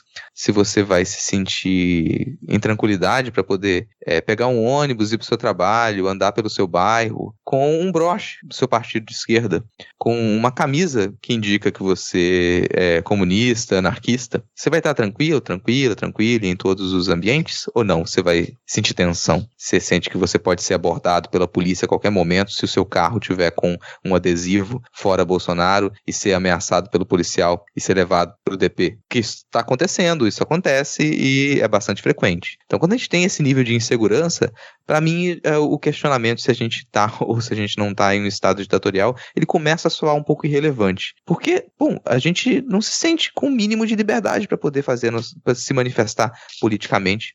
A gente sente que a qualquer momento a gente pode ser agredido, a gente pode ser preso, a gente pode desaparecer, simplesmente porque a gente resolveu dizer que o, o presidente é um genocida. Eu lembro muito de uma fala que o, o Trump fez num comício nas eleições ano passado, ele falando que se ele saísse naquele momento, no meio da Quinta Avenida em Nova York, desse um tiro no peito de uma pessoa, ele não ia, não ia acontecer nada, ele não ia perder um voto. E o Bolsonaro tá nesse nível, assim, porque quem ainda o apoia, ele podia chegar, chegar lá no cercadinho, puxar uma arma e descarregar na cabeça de qualquer pessoa, e ele não ia perder um voto. A galera que tá lá, que, ele já fez isso com 500 e poucas mil pessoas, 500 e tantas mil pessoas, de maneira indireta, né? E aí, por mais que a gente não esteja, tipo, no estado declarado, mas o, o Brasil já está no estado de exceção há muito tempo. Né? Eu lembro até do Rafael Braga, antes de, desse caso do Pilha ou do, do, do Galo, por exemplo, né? que é um estado de exceção que ele é, é não sei ainda, não, não, não, entendo de sociologia, mas é como se fosse uma ditadura descentralizada. Né? O que a gente vem falando do medo que a gente estava das polícias no 7 de setembro, é, de como a, a, cabeça de um coronel que comanda um quartel pode, pode dar uma merda, como cada policial ou cada soldado, ele é um, um centro de, de, de, poder ditatorial, porque quando você pega um baculejo na rua, não tem lei. Não existe discutir com o PM. Você baixa a cabeça, você bota a mão na, você baixa a cabeça, bota a mão aqui, abre a perna e foda-se. E você não, fa, não faz ideia se você vai sair vivo dali. Então a gente, a gente pode não ter um, um, um, grande líder, um ditador central, mas a gente vive sim no estado de muita exceção e no estado ditatorial, mas que talvez por ser descentralizado seja ainda pior porque é mais difícil de matar. É porque uma, quando existe uma figura só e você derruba aquela figura e você mata, é mais fácil você conseguir ir purgando o, o resto da população daquela ideia. Agora, quando todo mundo que veste uma farda, todo mundo que tem uma arma na cintura é um pequeno Bolsonaro, depor, depor o Bolsonaro ou não depor não faz sentido. Aliás, faz sentido, mas não resolve o problema. Sim, vamos lembrar que medidas, né? É, quando você implementa a vigilância por câmera das ações policiais e ficou comprovado quando isso aconteceu em São Paulo recentemente, a letalidade policial ela cai gritantemente. E isso não interfere em nada nas ações, pelo contrário, as ações policiais elas aparentemente se tornam mais efetivas. Os policiais só agem quando tem realmente um motivo para eles agirem e quando eles não podem desligar a câmera, fica nítido quando eles ultrapassam os limites. E esse é o tipo de medida que ela tem algum efeito imediato. E aí você percebe que, peraí, se a polícia estava gastando tanto tempo antes matando pessoas e não tinha resultado nenhum para poder diminuir nenhum aspecto nocivo da criminalidade, então para que elas faziam isso? Sabe? É aí que você percebe esse ponto que, que o Diego está falando. Quando a gente tem essa sociedade controlada por esse tipo de autoridade e não tem nada que os controle, que os vigie, a gente não tem segurança nenhuma. Não interessa o que você faça. Só tem um jeito de você ser seguro, que é você ser rico. E só tem um jeito que é você ser rico, que é você não ter escrúpulo, que é você explorar o outro, que é você ser uma pessoa detestável, absolutamente abominável. É o único jeito de você ser, se sentir minimamente seguro dentro da sociedade. E aí, falando em como não se sentir seguro, eu vou puxar um outro tópico aqui, que é um tópico que ele se arrasta já por dois anos. É um assunto que a gente não aborda tanto e que a gente até foi alertado que é interessante voltar a alguns desses pontos e entender o que continua a acontecer. É, lá em 16 de fevereiro de 2019, no distrito de Macacos, que é São Sebastião das Águas Claras, lá em Nova Lima, região metropolitana de BH, muitas famílias elas foram retiradas das suas casas e colocadas para viver em pousadas por conta do alerta de rompimento, de possível rompimento da barragem B3-B4. E a gente já acompanhou desde então, né, diversas situações de risco e antes disso rompimentos de barragem desastrosos, grandes desastres, talvez maior da nossa história. E isso foi em 2019. E você pensa, de lá para cá, a coisa deveria ter sido resolvida, mas não foi. Então já faz todo esse tempo e essa, esse, o distrito de macacos continua a viver em segurança, porque a Vale havia prometido que iria desmantelar essa barragem, que é uma barragem feita com os me nos mesmos moldes das barragens que causaram os desastres que a gente acompanhou é, em Mariana e Brumadinho. E essa barragem ela continua lá, ela não foi desfeita. Se construiu um muro de pedra para poder conter uma, um possível rompimento, mas ela continua num nível de alerta 3 de emergência. Muitas famílias que foram retiradas de suas casas não puderam voltar. Isso é uma, uma viver em constante estado de, de deslocamento, de, de insegurança. Você não tem mais sua casa, você não tem mais seu terreno, você não tem mais o seu lar, você não tem mais o seu local de vida. Você destrói as memórias dessas pessoas e você ainda, ainda complica a vida. Você quer entrar em, em recurso para poder é, para poder pagar o que deve para essas famílias, que é o que a Vale tem, tem feito assim. Na época que essa que esse alerta foi feito, que essas famílias, 118 famílias, é, elas tiveram que modificar toda a sua vida, o que a Vale fez foi na época dar um ticket, criar uma moeda local para que essas famílias elas pudessem manter o comércio da região, já que não tinha mais turismo, continua a não ter. E esse ticket que cobria a alimentação diária se tornou comércio local, se tornou moeda de troca. De lá para cá isso mudou um pouquinho. É, a Vale abriu um pouquinho mais o bolso, que é uma coisa risível para uma empresa do tamanho da Vale, pagando um pouco a mais para essas famílias, para adolescentes e para crianças também, se não me engano, um salário mínimo, o que é pouco. E não é a questão, porque o que se discute aqui é a solução desse problema, que ele depois de mais de dois anos ainda você não tem um cronograma comunicado oficialmente de como que vai ser o descomissionamento da barragem B3 e B4. Como que você vai se desfazer desse, desses resíduos? Para onde você vai levar? Como que aquilo vai ser feito? E quando que essas famílias vão poder retomar a vida delas? Isso acontece no distrito de Macacos e você tem diversas situações similares, similares ou ainda mais perigosas em diversas outras regiões de Minas Gerais. O tipo de exploração que a mineração ela promove e que fica evidente por conta dos desastres de Mariana e de Brumadinho, que a gente pensa, nossa, depois que aquilo aconteceu, a gente vai ter uma virada e a gente vai se desfazer de todas essas barragens que elas são feitas de, mo de modo inapropriado e a gente vai diminuir esse fluxo de resíduos de minério. Não, isso não acontece. A Vale ela continua a arrastar esses processos, ela continua a manter essas famílias. é, é difícil descrever isso porque é como se você, durante esses dois anos, mantivesse todas essas famílias num suspenso, aprisionadas numa falta de decisão e de planejamento da empresa, que é o que acontece com esse exemplo e em outras regiões de Minas Gerais também. E esse é um tópico que a gente. É, é um retorno, mas é um retorno de algo que continua a acontecer, porque ainda não tem o cronograma divulgado. A Vale não divulgou ainda o cronograma que deu uma perspectiva de vida para essas famílias. Falei demais, gente. Desculpa, me estendi, mas vocês sabem como é que isso, também o ódio que me causa esse tipo de assunto. Não, e só para aproveitar que a gente está relembrando coisa, né? A Samarco ainda não terminou de pagar a multa que estava devendo, que já era risível e, e, assim. E quando a gente fala risível, é risório mesmo, porque a Vale do Rio Doce, ela acho que não é mais, mas ela foi durante boa parte do começo do século a maior mineradora do mundo. Né? Aliás, Vale do Rio Doce não, né? Só Vale, porque primeiro ela tirou o Rio Doce do nome, depois tirou do mapa. E eu, eu fui catar uma notícia aqui que agora, deixa eu ver de quando é. 2 de março de 2021. Mineradoras podem ter que pagar multa diária de um milhão por atraso de casas. Então nem lá foi terminada de resolver. E aqui tem outro desastre que está sendo anunciado que vai acontecer. Né? E aí a Vale falou: não, pode continuar a sua vida normal, mas preste atenção. Se vier a sirene, você tem que tirar toda a sua casa, os seus pertences e a sua família para não sei onde. É porque se você está num terreno acidentado e aí vem vindo um uma tsunami de lama tóxica, você talvez não tenha muito para onde correr. E aí ainda, ainda querem que as pessoas voltem, né? Porque tinha gente que ia ser deslocado para hotel, para moradia temporária, e aí a Vale querendo que pessoas voltem também a morar no mesmo lugar perigoso que estavam, e aí prometendo fazer obra em seis meses, que a gente sabe que não vai ficar pronto nem em dois anos. Cara, tem. Eu até voltei aqui para ver o, o, sistema de auxílio. E, gente, assim, como é que era o sistema de auxílio? É, de início, a Vale selecionou os beneficiários para esse auxílio e distribuiu um talão com 14 folhas de um ticket, no valor de 20 reais cada uma, que totalizava ali 280 reais por semana. E isso mudou. Agora cada família recebe, cada pessoa, cada beneficiário adulto recebe um salário mínimo, cada adolescente meio salário e cada criança um quarto do salário. O primeiro caso já era, um, era vexaminoso, já era uma coisa para ser escandalosa, porque esses tickets eles só poderiam ser trocados em comércios locais. E aí, se você para para estudar a história de países colonizados, você descobre como que pequenas comunidades eram controladas pelo grande poder local, você percebe como que isso funcionava, como que você controla. E até hoje, em locais em que você tem é, trabalhos análogos à escravidão, você promove esse tipo de situação, em que as pessoas só podem trocar o que seria o seu ganho no comércio local. Você cria um ambiente extremamente restrito para essas pessoas que foi o que se fez de início. Mas agora elas têm esse valor de um salário mínimo por mês para quem tiver o benefício. E só que elas não podem retomar a vida delas. Você não tem perspectiva para retomar a sua vida. Por que, que você vai fazer? Você vai sair da cidade, desistir da sua vida e procurar emprego em outro local? E aí tá, você abandonou, você deixa de ser um beneficiário, você não vai receber aquilo e você não tem mais nada para poder reaver da empresa também. É um jeito, me parece, de manter uma pressão sobre essas famílias para que elas desistam.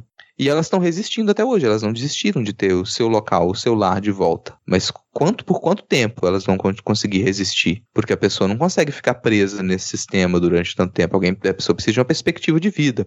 E, e mais, e se você, bom, se você é uma pessoa de idade mais avançada, sua vida foi feita ali. Você vai, com seus 80 anos de idade, simplesmente falar: não, esquece as minhas memórias, esquece as minhas raízes. Eu fui expulso daqui por essa empresa que é super poderosa e agora o que eu posso fazer é sair por aí e encontrar um outro lugar para viver.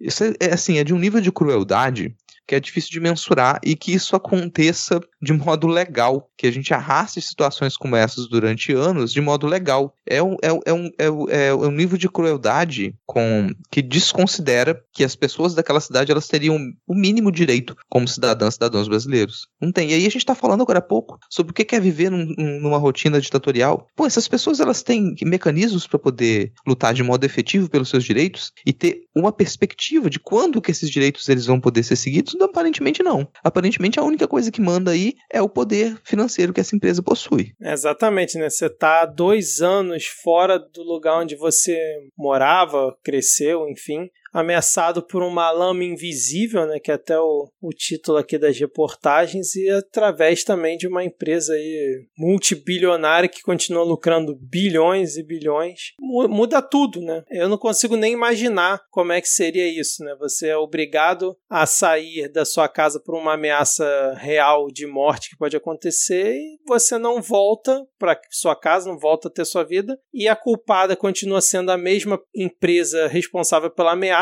e ao mesmo tempo ela te pressiona para voltar te garantindo, não, ó, tá tudo beleza, pode ir lá que eu, que eu garanto.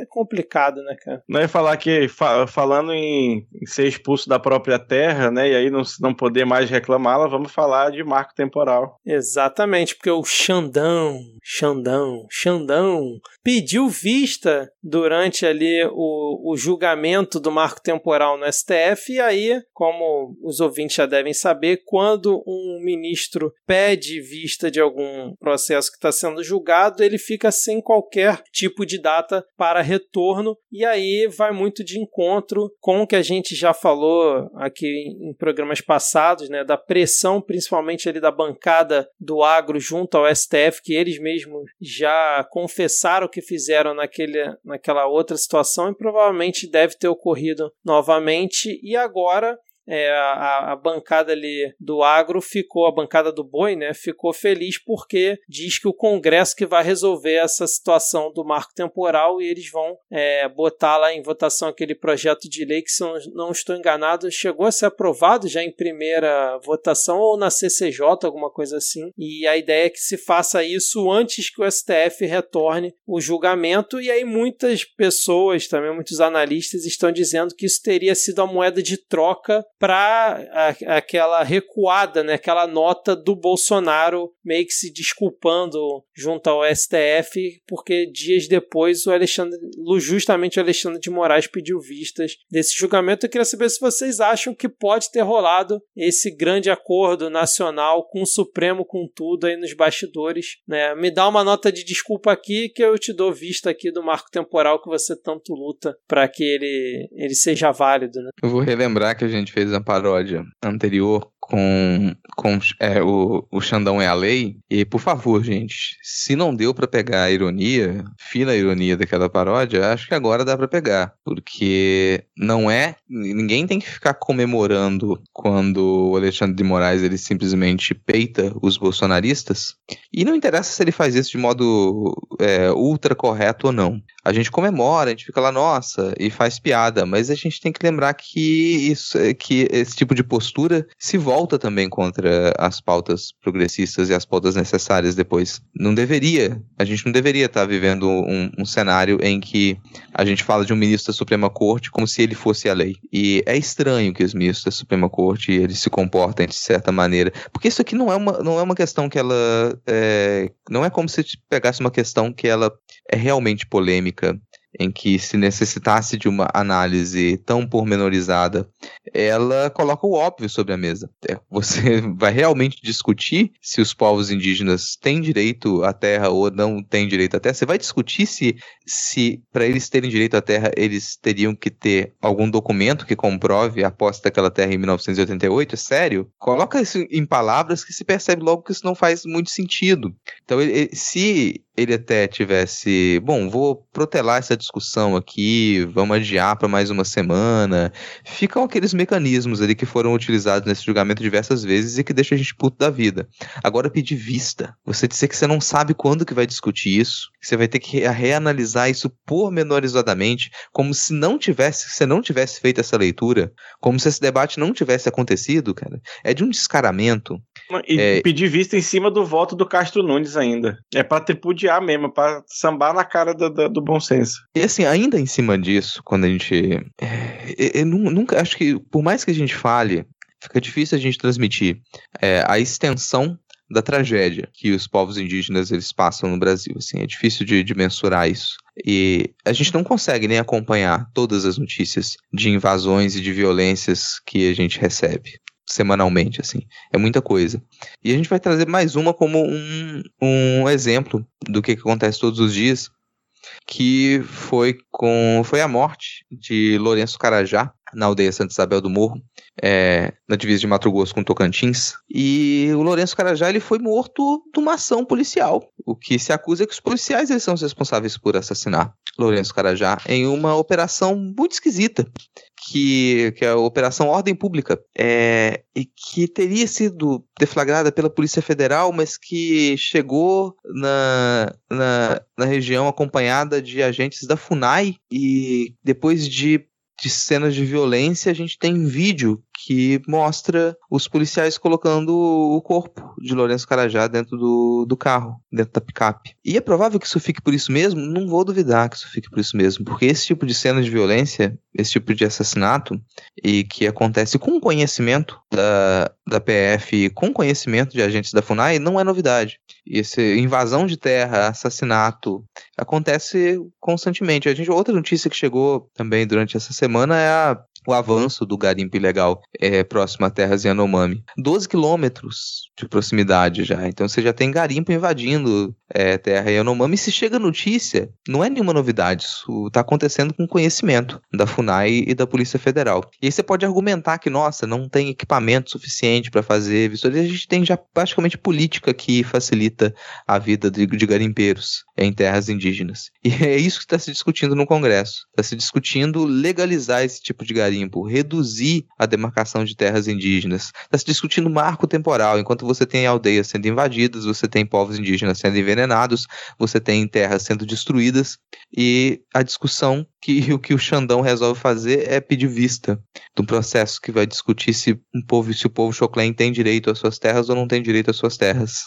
E tanto tem estrutura para do Estado para beneficiar isso que a gente comentou mais cedo no, até no de piada que tudo se pode ser roubado no Rio de Janeiro e foi inclusive apreendido um helicóptero pertencente à Polícia Civil do Rio de Janeiro que possivelmente estava sendo utilizado para viabilizar o garimpo ilegal em terra indígena Yanomami em Roraima. Então é, é, a FUNAI ela tem sido a, a principal estrutura né, de, de, de atuação da, da, dessa política genocida. E aí, se você, porventura, ainda nos ouve e acha que falar de genocídio para o Bolsonaro na questão da pandemia é um exagero, para a população indígena não é, né? É, caracterizadamente é, é, tipo penal claro que ele tem feito com a população indígena nesses, nesses três anos. E, sei lá, é, é a cara que o Rodrigo está fazendo aqui na gravação, ela representa muito bem o, o a, a, desgraça mental que isso no, nos causa, né? E a gente lembra do, dos episódios que a gente tem, tem gravado aqui ao longo desse ano, do caso da, do envenenamento das crianças por mercúrio, é,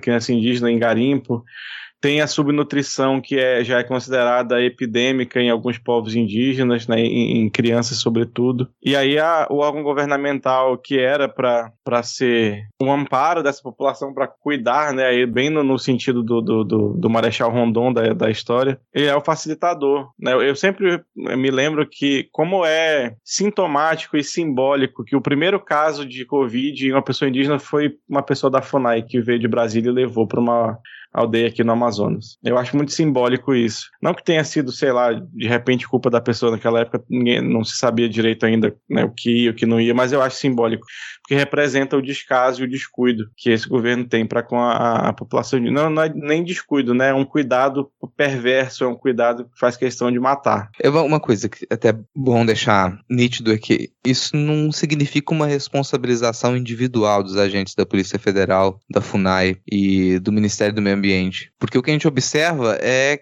que existe sim uma política de incentivo e financiamento do governo federal e que dentro desses órgãos você, esses funcionários que eles tentam atuar para coibir esse tipo de prática ilegal, eles são ameaçados, eles tentam continuar a fazer o trabalho, são impedidos. Isso que explodiu o caso com o ex-ministro do, do Meio Ambiente, vamos evitar falar o nome daquela desgraça.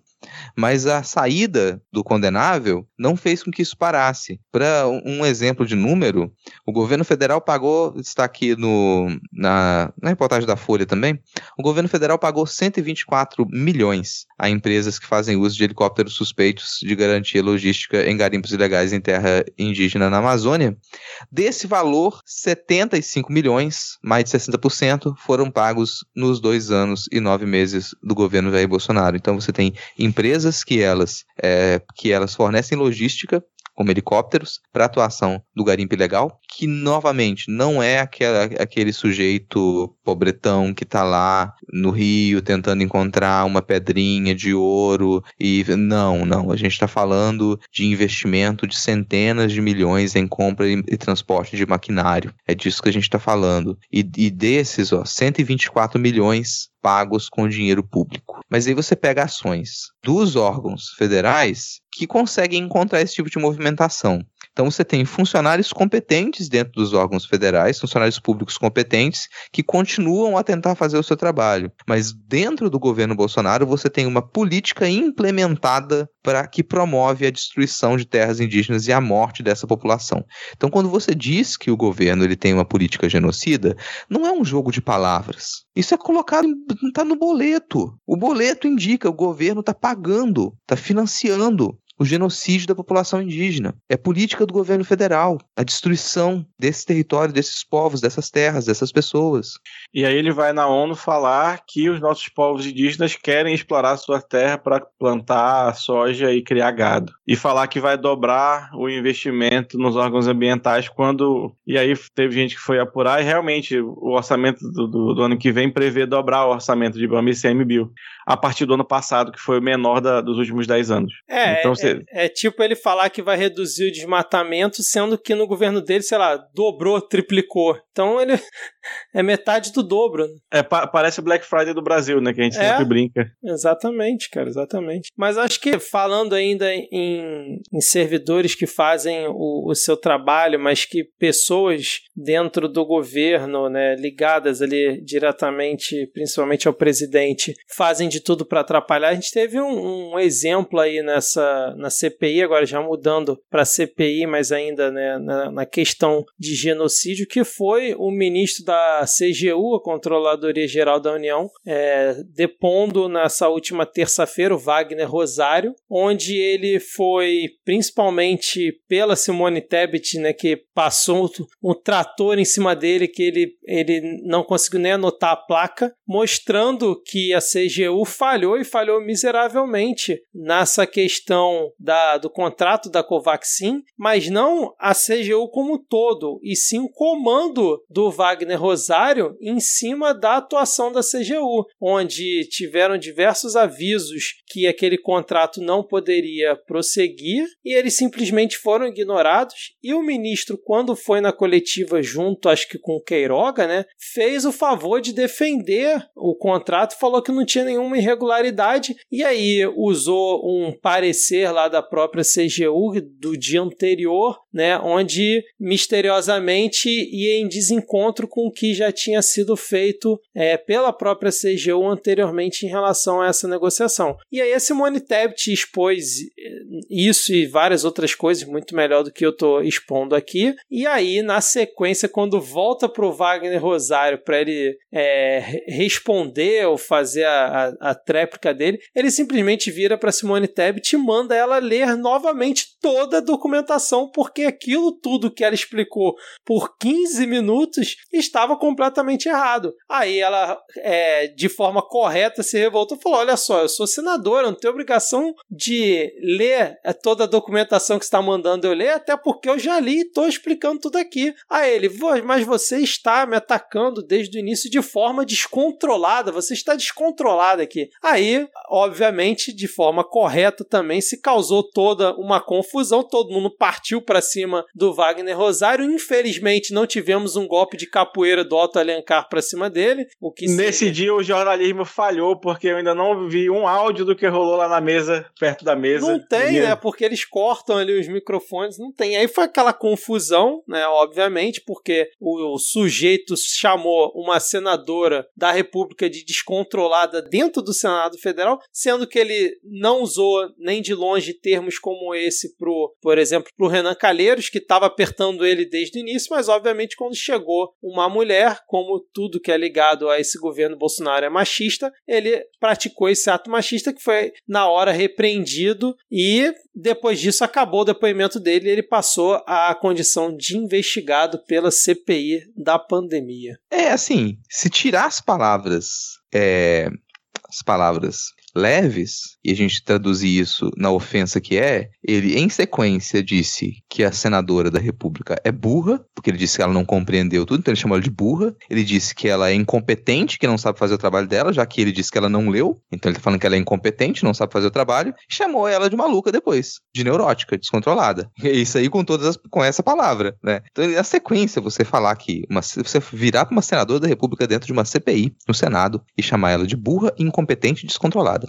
Eu me surpreendo que esse sujeito não saiu. Dava, dava pra prender ministro? Porque me surpreende que esse sujeito não tenha saído de lá detido. É uma boa pergunta. É, ele já tinha, antes dessa, dessa cena, demonstrado um absoluto desprezo por tudo que tá acontecendo ali. Arrogante, né? Cara? É, arrogância, ironia, sarcasmo. Então isso já tinha chamado a atenção. Aí depois, quando os governistas vêm, como o Narcos Rogério lá, vem falar: ah, vocês ficaram provocando o depoente até que ele saiu do controle. Moleque, o moleque, e daí tem que chamar de moleque. O moleque, Sim. O moleque E ficou lá. puto tava- quando foi chamado de moleque. é, o moleque tava fazendo molecagem desde que ele pisou lá. O sujeito tava provocando senadores e senadoras desde que ele pisou lá, sendo arrogante, irônico, sarcástico. E aí quando alguém apresenta pra ele o que, que ele cometeu e mostra como que ele foi incompetente, como que ele não fez o trabalho dele, como que ele agiu de modo deliberado pra poder dar prosseguimento a um ato criminoso, ele me xinga uma senadora de burra, incompetente e descontrolada. E não quer, e aí não quer que, aconteça nada. Aí cortam os microfones no meio da discussão, o Narcos Rogério fica falando que aquilo é um circo. Obviamente, ma- mais um- uma ofensa, né? Aí pega não só a, a Simone, mas todo mundo que lá estava.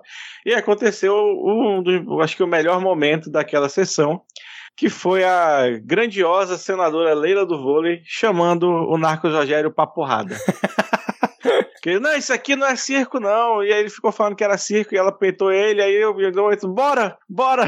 Só nós dois? Bora nós dois ali fora, tranquilinho. Tranquilo, tranquilo. Só a diferença é que dessa vez seria meia hora de porrada sem construir amizade, né? Que ele já não deve.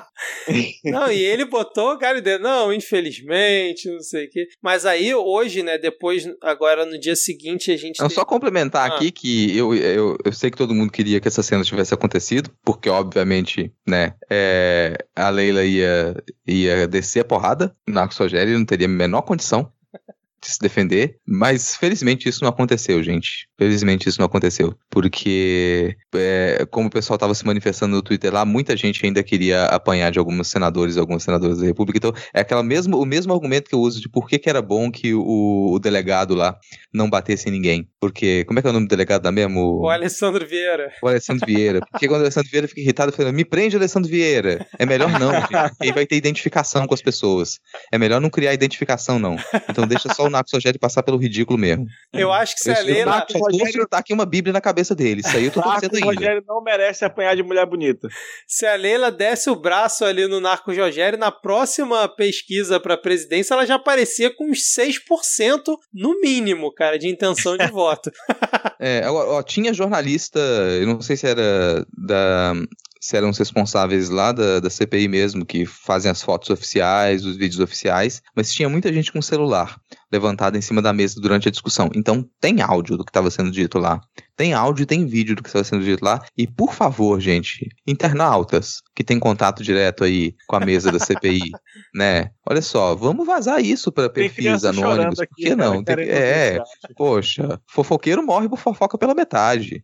Eu tô aqui, o comentarismo de portal pede que esses vídeos eles sejam vazados. Eu quero ver o nível da humilhação dessa criatura lá, porque nitidamente ele foi humilhado molhado. Nitidamente ele foi cercado por pessoas que têm, que têm muito mais verve do que ele. Ele não conseguiria sequer organizar uma resposta para nenhuma daquelas senadoras, daqueles senadores. Absolutamente acuado. Aquele sujeito se cagou, ele tava com medo de morrer.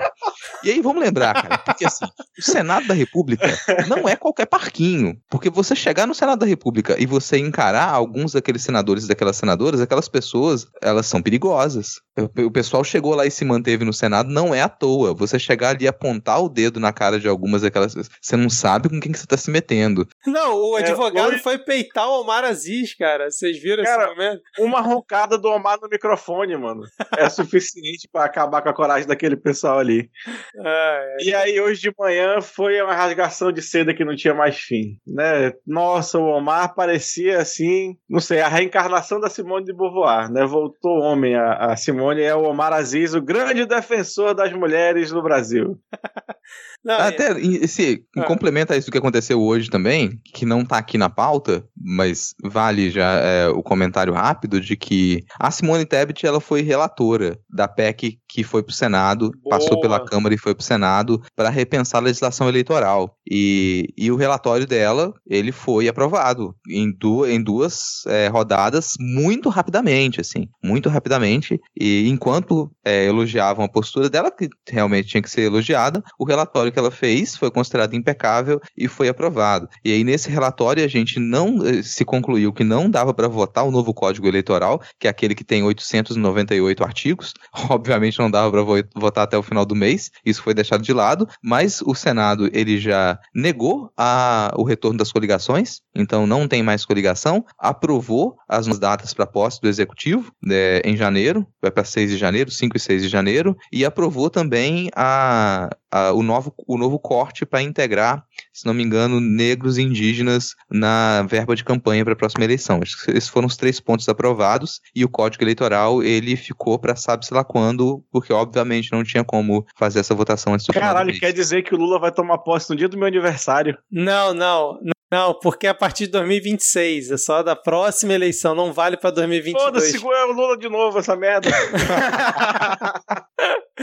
Cara, agora falando em Lula, é, eu até comentei um- uns episódios atrás que o Lula, caso eleito, ele assume com 77 anos, né? Vai assumir com 77 anos e se ele ficando os 4 anos, ele fica até 81.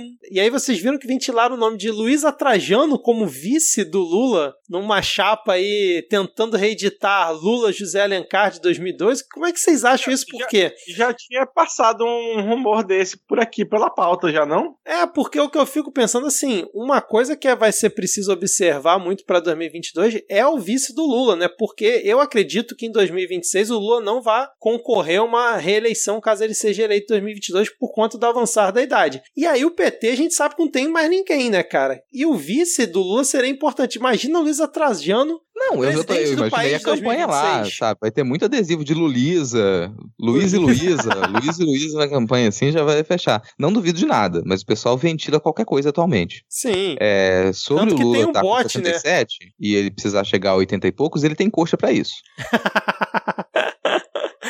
Mas acho que é interessante a gente ficar de olho no vice do Lula. É, Um abraço até para quem desenvolveu o bot do vice do Lula, que todo, acho que de meia meia hora ele gera aleatoriamente um vice pro Lula. Tem um perfil no Twitter que faz isso. Mas é, fugimos totalmente da pauta, mas acho que é interessante a gente ficar de olho nisso aí, cara. É, mas ainda voltando agora para a CPI, hoje a gente teve lá o diretor da Prevent Senior, né, o Pedro Benedito Batista Júnior. E aí, cara, foi aquela, aquela confusão também de que a CPI tentou demonstrar que sim, a Prevent Senior estava maquiando dados né, de pessoas que morriam por Covid-19 e eles diziam que não, incluindo a mãe do Luciano Hang, o velho da van, teria omitido que ela morreu de Covid. Quer dizer, ela morreu de Covid, isso foi noticiado, mas teria omitido que ela é, fez uso do tratamento precoce e, inclusive, dias depois de que ela morreu, né, sei lá, um mês depois, o Luciano Hang fez um vídeo dizendo que ela não fez uso do tratamento precoce. Caso tivesse feito, talvez ela estivesse entre nós aqui. Sendo que no prontuário dela tá dizendo que ela fez uso do tratamento precoce. A CPI demonstrou lá, e aí o diretor da Prevent Senior falou: não, mas vocês têm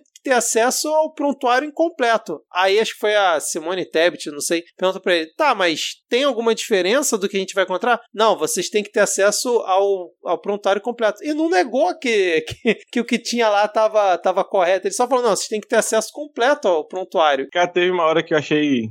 Eu só vi a parte do, da manhã, né? Até antes do almoço. E aí o, o Omar começa falando que o senador Tasso, todo mundo sabe que o senhor é homem de posses, né? Tem, Sim. tem muito dinheiro.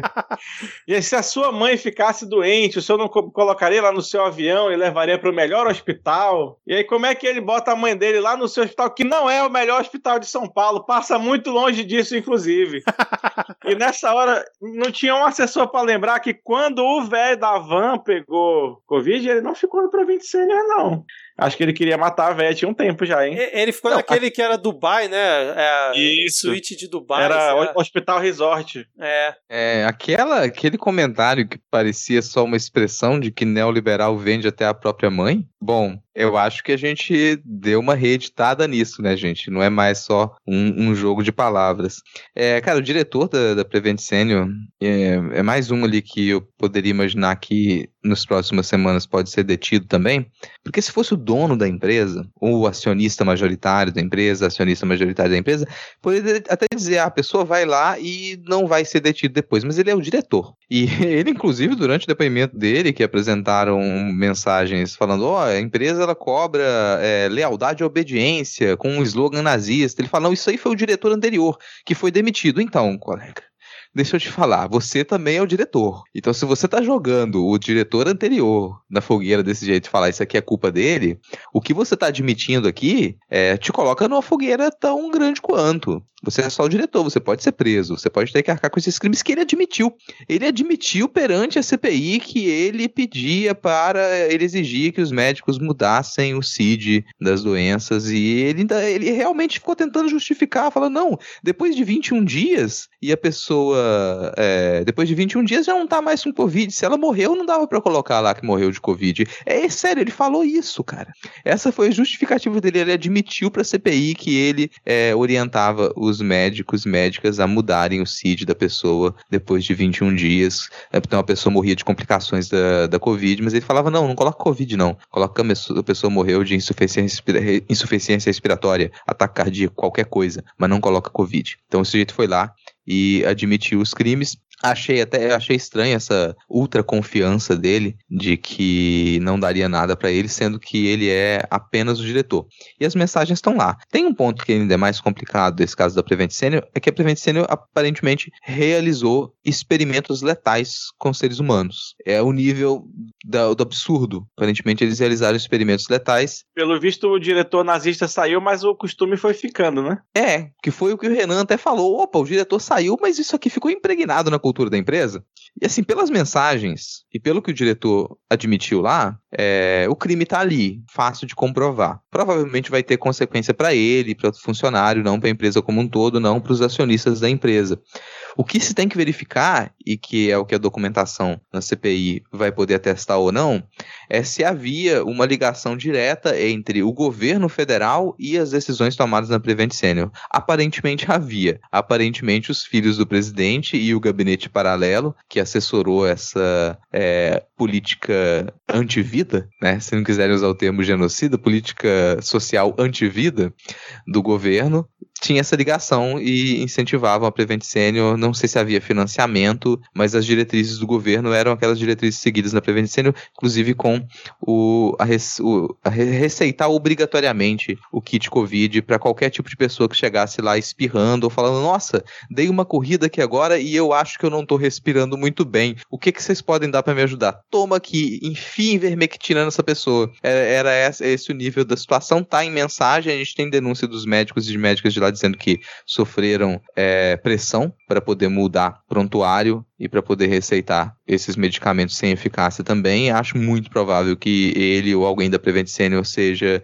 uma das pessoas detidas quando se fizer a entrega do relatório final. Cara, e, é... Não, e só é bem rápido, é só que a galera que ficou a pandemia inteira defendendo a liberdade médica, né, de prescrever, o que mais tem é a denúncia de médico que prescreveu uma coisa pro seu paciente, o diretor foi lá e mudou a prescrição que ele tinha feito. É, a gente já comentou aqui no passado a questão dos believers, né, desses médicos que eles realmente acreditavam no tratamento precoce, né, tinham aquela, aquela paixão cega. O, o que eu fico com a impressão quando eu vejo a Prevent Senior, vi aquela Vitamed e ivermectina, é que parece que a pandemia é, foi tomada, assim como o Planalto foi tomado pelo baixo clero da pior qualidade pelo Bolsonaro, quem definiu as políticas públicas né, de combate à pandemia junto ao governo federal foi o baixo clero da, da medicina, o baixo clero da, da classe médica, né? Porque. Ah, pode falar assim, a escória da humanidade funciona. É, também. porque, tipo, você vê os, os caras da Vitamedic,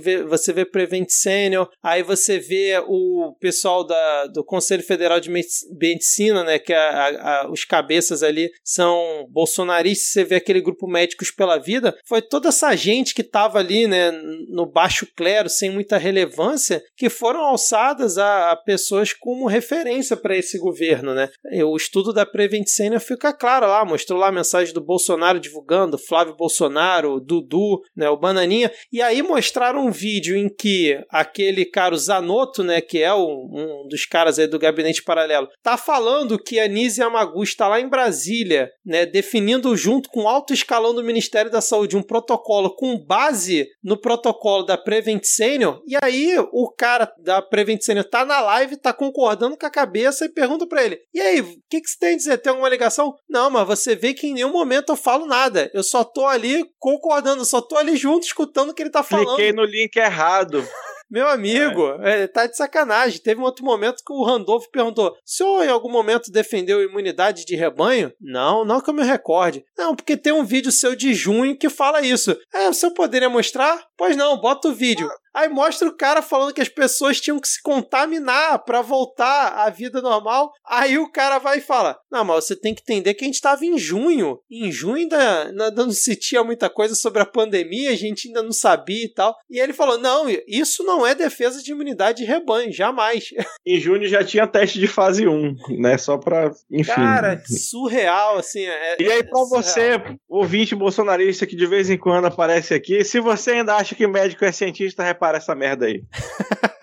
É isso, cara. A gente teve também a operação aí na, na sede da Precisa, né? Porque a CPI é, não conseguia ali o contrato original da Barat com a Precisa, aí acionaram a Polícia Federal, que fez a operação o na. O contrato sede... original vai ser difícil de achar mesmo, hein? É, pois é.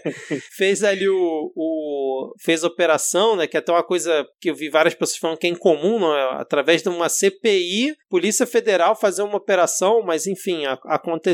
Vamos ver como é que vai é ser desenrolado. Quando a CPI pede coisa, o pessoal costuma responder, né? É. Costuma mandar os documentos, não precisa mandar buscar. É. E aí o Omar Aziz falou, em entrevista um pouco antes da sessão de hoje, que ele pretende semana que vem encerrar a CPI, que ele fala que não tem mais necessidade de ter mais do que isso. Tinha vários senadores fazendo pressão para convocar mais gente e tal, mas não sei se vai rolar. Mas acho que era esse todo o resumo aí do que aconteceu nesses últimos dois dias. Hoje não temos a AD, que é quem faz de forma brilhante aqui um resumo do que aconteceu nos últimos depoimentos, mas a gente se esforçou aqui ao máximo com esse moleque que foi o Wagner Rosário, como bem disse o Otto Alencar, e esse picareta desse Pedro Benedito aí, Batista Júnior. É isso, fechamos? Cara, a gente falou pra caramba hoje, hein? Já temos aqui 2 É. horas e 18 de gravação, meia-noite é o momento que eu estou falando aqui essa frase, meia-noite. É, vamos então agora para o final do nosso episódio com os nossos salves e as dicas culturais. Deixa eu começar aqui com o nosso queridíssimo Denis Almeida, que disse o seguinte: queria mandar um salve para a arroba Andressa Pelandi, que é uma das hosts do podcast Eduque, da arroba Campo Educação. Inclusive, ele perguntou se vale como dica cultural. Vale, Denis está aqui indicado o podcast Eduque. É... E ele falou também, aliás, ela e o Daniel Cara, abraço para ele também, seriam excelentes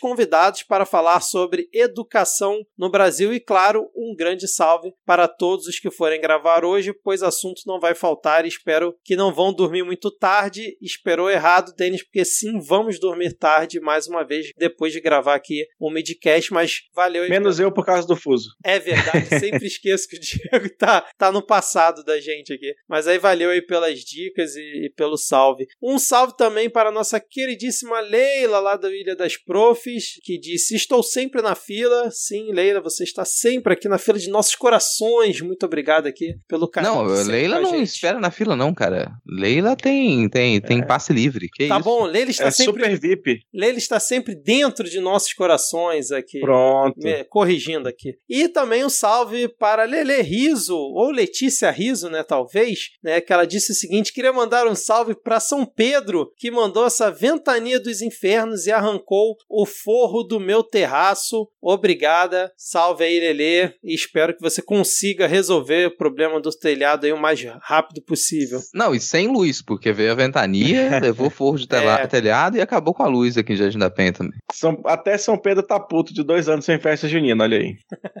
O Lucas Joseph disse: Oxi, perdi, pensei que ia ser hoje, ó. Meu salve era pro arroba Lhama na Lama, então vai um salve aí. Não perdeu. Olha não aí. perdeu. Se perdeu, tá achado. Achou que ia perder? Achou errado, otário. Hugo Caldas, faço parte do movimento Volta Tupá. Beijos para todos. Todos nós somos parte do movimento Volta Tupá. Com né? certeza. Mas ela está aí é, carregando a ciência mundial nas costas, praticamente sozinha a esse ponto. Não, se todos os 2 milhões de pessoas que seguem a Tupá resolverem contribuir mensalmente com um realzinho pra ela, pronto, a Tupá pode participar de todos os projetos que ela quiser. É verdade. Todos os 39 mil podcasts que ela grava semanalmente, mais ou menos assim, por baixo. A Cis disse, ansiosa para sexta-feira. Hoje CPI estava no estilo Pega Fogo, cabaré! Um forte abraço para a bancada, muito obrigado. E ao maravilhoso arroba narcofino e arroba Alcísio, excelente trabalho no Código do Russo. E um cheiro nos gatinhos panda e preto. Um cheiro para os gatinhos fofinhos e maravilhosos. O Julian Catino disse um grande abraço a cada um da bancada e um lindo beijo na testa do querido host, arroba erro 500. Depois de levantar com respeito o seu Eduardo Paes e o Chapéu. Muito obrigado, Julian. Valeu pela lembrança. Tamo junto. o arroba Jornal Ataque. Pediu um abraço para o Jornal Ataque. Então fica aqui um, jornal, um abraço para o Jornal Ataque. Fiquei com preguiça de gritar, fazer um ataque mais atacado. Então é um ataque meio, meio de bandinha assim, batendo com o ladinho do pé. Um salve para o sempre presente Rafael Thompson. E o, Gui de Castro disse um salve para a bancada mais informada da podosfera. Realmente, é, entre os custos que vem subindo com a inflação no Brasil, o que mais sobe é o custo de saber ler. A cada dia a gente vai comprovando isso. Né, ele também pediu um salve para os lindos aqui, Marco, arroba Marco e Esther, arroba Esther, underline Castro, e perguntou, será que rola falar da vergonha do não discurso do fundo presidencial? Falamos aqui, né? Triste pela terceira vez, espero não haver uma quarta vez, oremos, e que venha dia 2 de outubro, todo mundo que puder nas ruas contra o desgoverno. E a queridíssima Débora Marotti, né, fez aí artes maravilhosas em homenagem a cada um de nós quatro aqui dessa bancada. E ficamos muito, muito felizes, Débora. Um grande abraço e muito obrigado pelo carinho.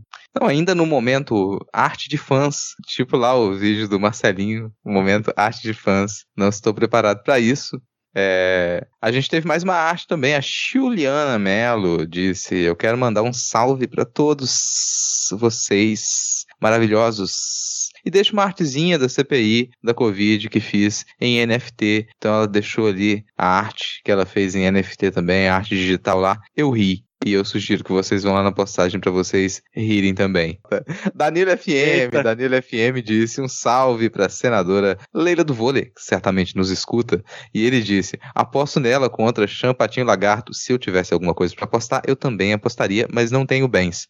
Gilmar Miranda disse um coice de lhama a todos que querem sustentar esse governo federal genocida, começando pelo mentecapto que lidera essa loucura coletiva, e um beijo a todos da bancada midcastiana. A Fátima Xavier, Fátima Xavier, disse que seus lindos, no caso nós, a Bebeia, minha cachorrinha, virou uma estrela, ficou muito orgulhosa de ter sido lembrada por vocês. Então aqui a gente fica a lembrança da bebê aqui que deve estar lá correndo atrás de bolinhas celestiais na eterna praia divertida do além, com muitos petiscos, muitas brincadeiras. Arroba miamh underline Maclear disse beijos insones para todos vocês de alguém que precisa muito dormir, sem hora para acordar. No caso, ela, a disse, adoro vocês. Exclamação, exclamação, exclamação. Rafaela Lobate, arroba Rafaela Lobate, disse um salve pra Adi, que não vai estar aí, realmente, não tá aqui. E um salve, com abraço, de carecas, pro Vitor, pra ele não se sentir sozinho. Tá feliz hoje, Vitor? Hoje tô, cara, feliz aqui, duas citações. É, é, é sempre bom sentir esse carinho genuíno dos ouvintes aqui para com a minha pessoa, né? Que não foi nem solicitado no último episódio. Mas valeu, Rafael, tamo junto aí. Obrigado aí pela, pelo abraço de careca. Dicas culturais agora, vamos então aqui. É, eu vou dar uma dica rapidinho. Eu sou uma pessoa que eu cresci assistindo Fórmula 1 ali com meu pai, depois desenvolvi o gosto por, pelo esporte, né? Pela, pela categoria. Uma das pessoas que eu acompanho, obviamente, né, nesses anos acompanhando foi o Michael Schumacher, né? E saiu um documentário sobre a vida dele na Netflix essa semana, semana retrasada. Recomendo, traz umas imagens bem bacanas, conta histórias que eu mesmo já, já não me recordava ali, principalmente do início de carreira dele. Então, para quem gosta de Fórmula 1, assista aí o documentário Schumacher na Netflix. E aí o do, do Rubinho chega quando? Cara, eu, eu, ia dar um spoiler aqui, mas não vou dar. Enfim, segue aí. Eu queria muito dar um spoiler do in off aqui depois. Tá. Pra quem tá ouvindo, quem ouviu com atenção o programa de hoje, reparou que em algum momento, não vamos lembrar quando, o Vitor usou cegueira como um indicativo de falta de percepção, falta de compreensão e ignorância. E como a gente sempre está em aprendizado aqui no Midcast, o meu sensor de capacitismo ele disparou naquele momento e eu fiz questão de trazer aqui no final nas dicas culturais para compensar isso, indicar que a gente sempre tem que aprender o link da biblioteca acessível, biblioteca acessível para cegos, da Dorina Teca, que é a biblioteca digital Dorina No Will, e que tem vários volumes para leitura digital e também em braille. Está indicado aqui para o cadastro gratuito de quem quiser também o site oficial das nossas dicas culturais. E vou indicar, como sempre, um podcast. O podcast que eu indico dessa vez é o podcast Temporal, que é um podcast muito bem produzido, um podcast documental. Os, os episódios são realmente muito bons. Deve ser difícil produzir cada um desses episódios. O último foi o episódio 12, Os Patrimônios Culturais Indígenas e Quilombolas, com Davi Ribeiro. Tá linkado aqui diversas formas de vocês assinarem o Temporal e começarem a ouvir. Depois comentem comigo se vocês gostaram. Eu vou trazer aqui um, uma dica meio, meio triste, que é um, uma playlist no, no YouTube de um canal que chama Business Insider. Só tem em, em, em gringo, foi mal. Mas é de uma série que eles fazem que chama Still Standing, que é sobre artes, artes e artesãos que mantêm artes milenares vivas. E é tipo uma família ou duas famílias que fazem aquele negócio, que é um negócio, um, um tipo de artesanato que está quase morrendo em algum lugar muito remoto do mundo. Sei lá, é só para você ficar com mais raiva do capitalismo que obriga as pessoas a ir trabalhar na cidade e deixar de fazer arte para viver e deixar de manter tradições milenares vivas aí. Beleza? E aí a outra dica essa já é divertida para terminar com um clima alegre para você treinar aí com seus amigos assim que todo mundo tiver vacinado e você puder tomar aquele chopp, é o app Votar no Lula que tem lá no Android que você digita o 1, o 3,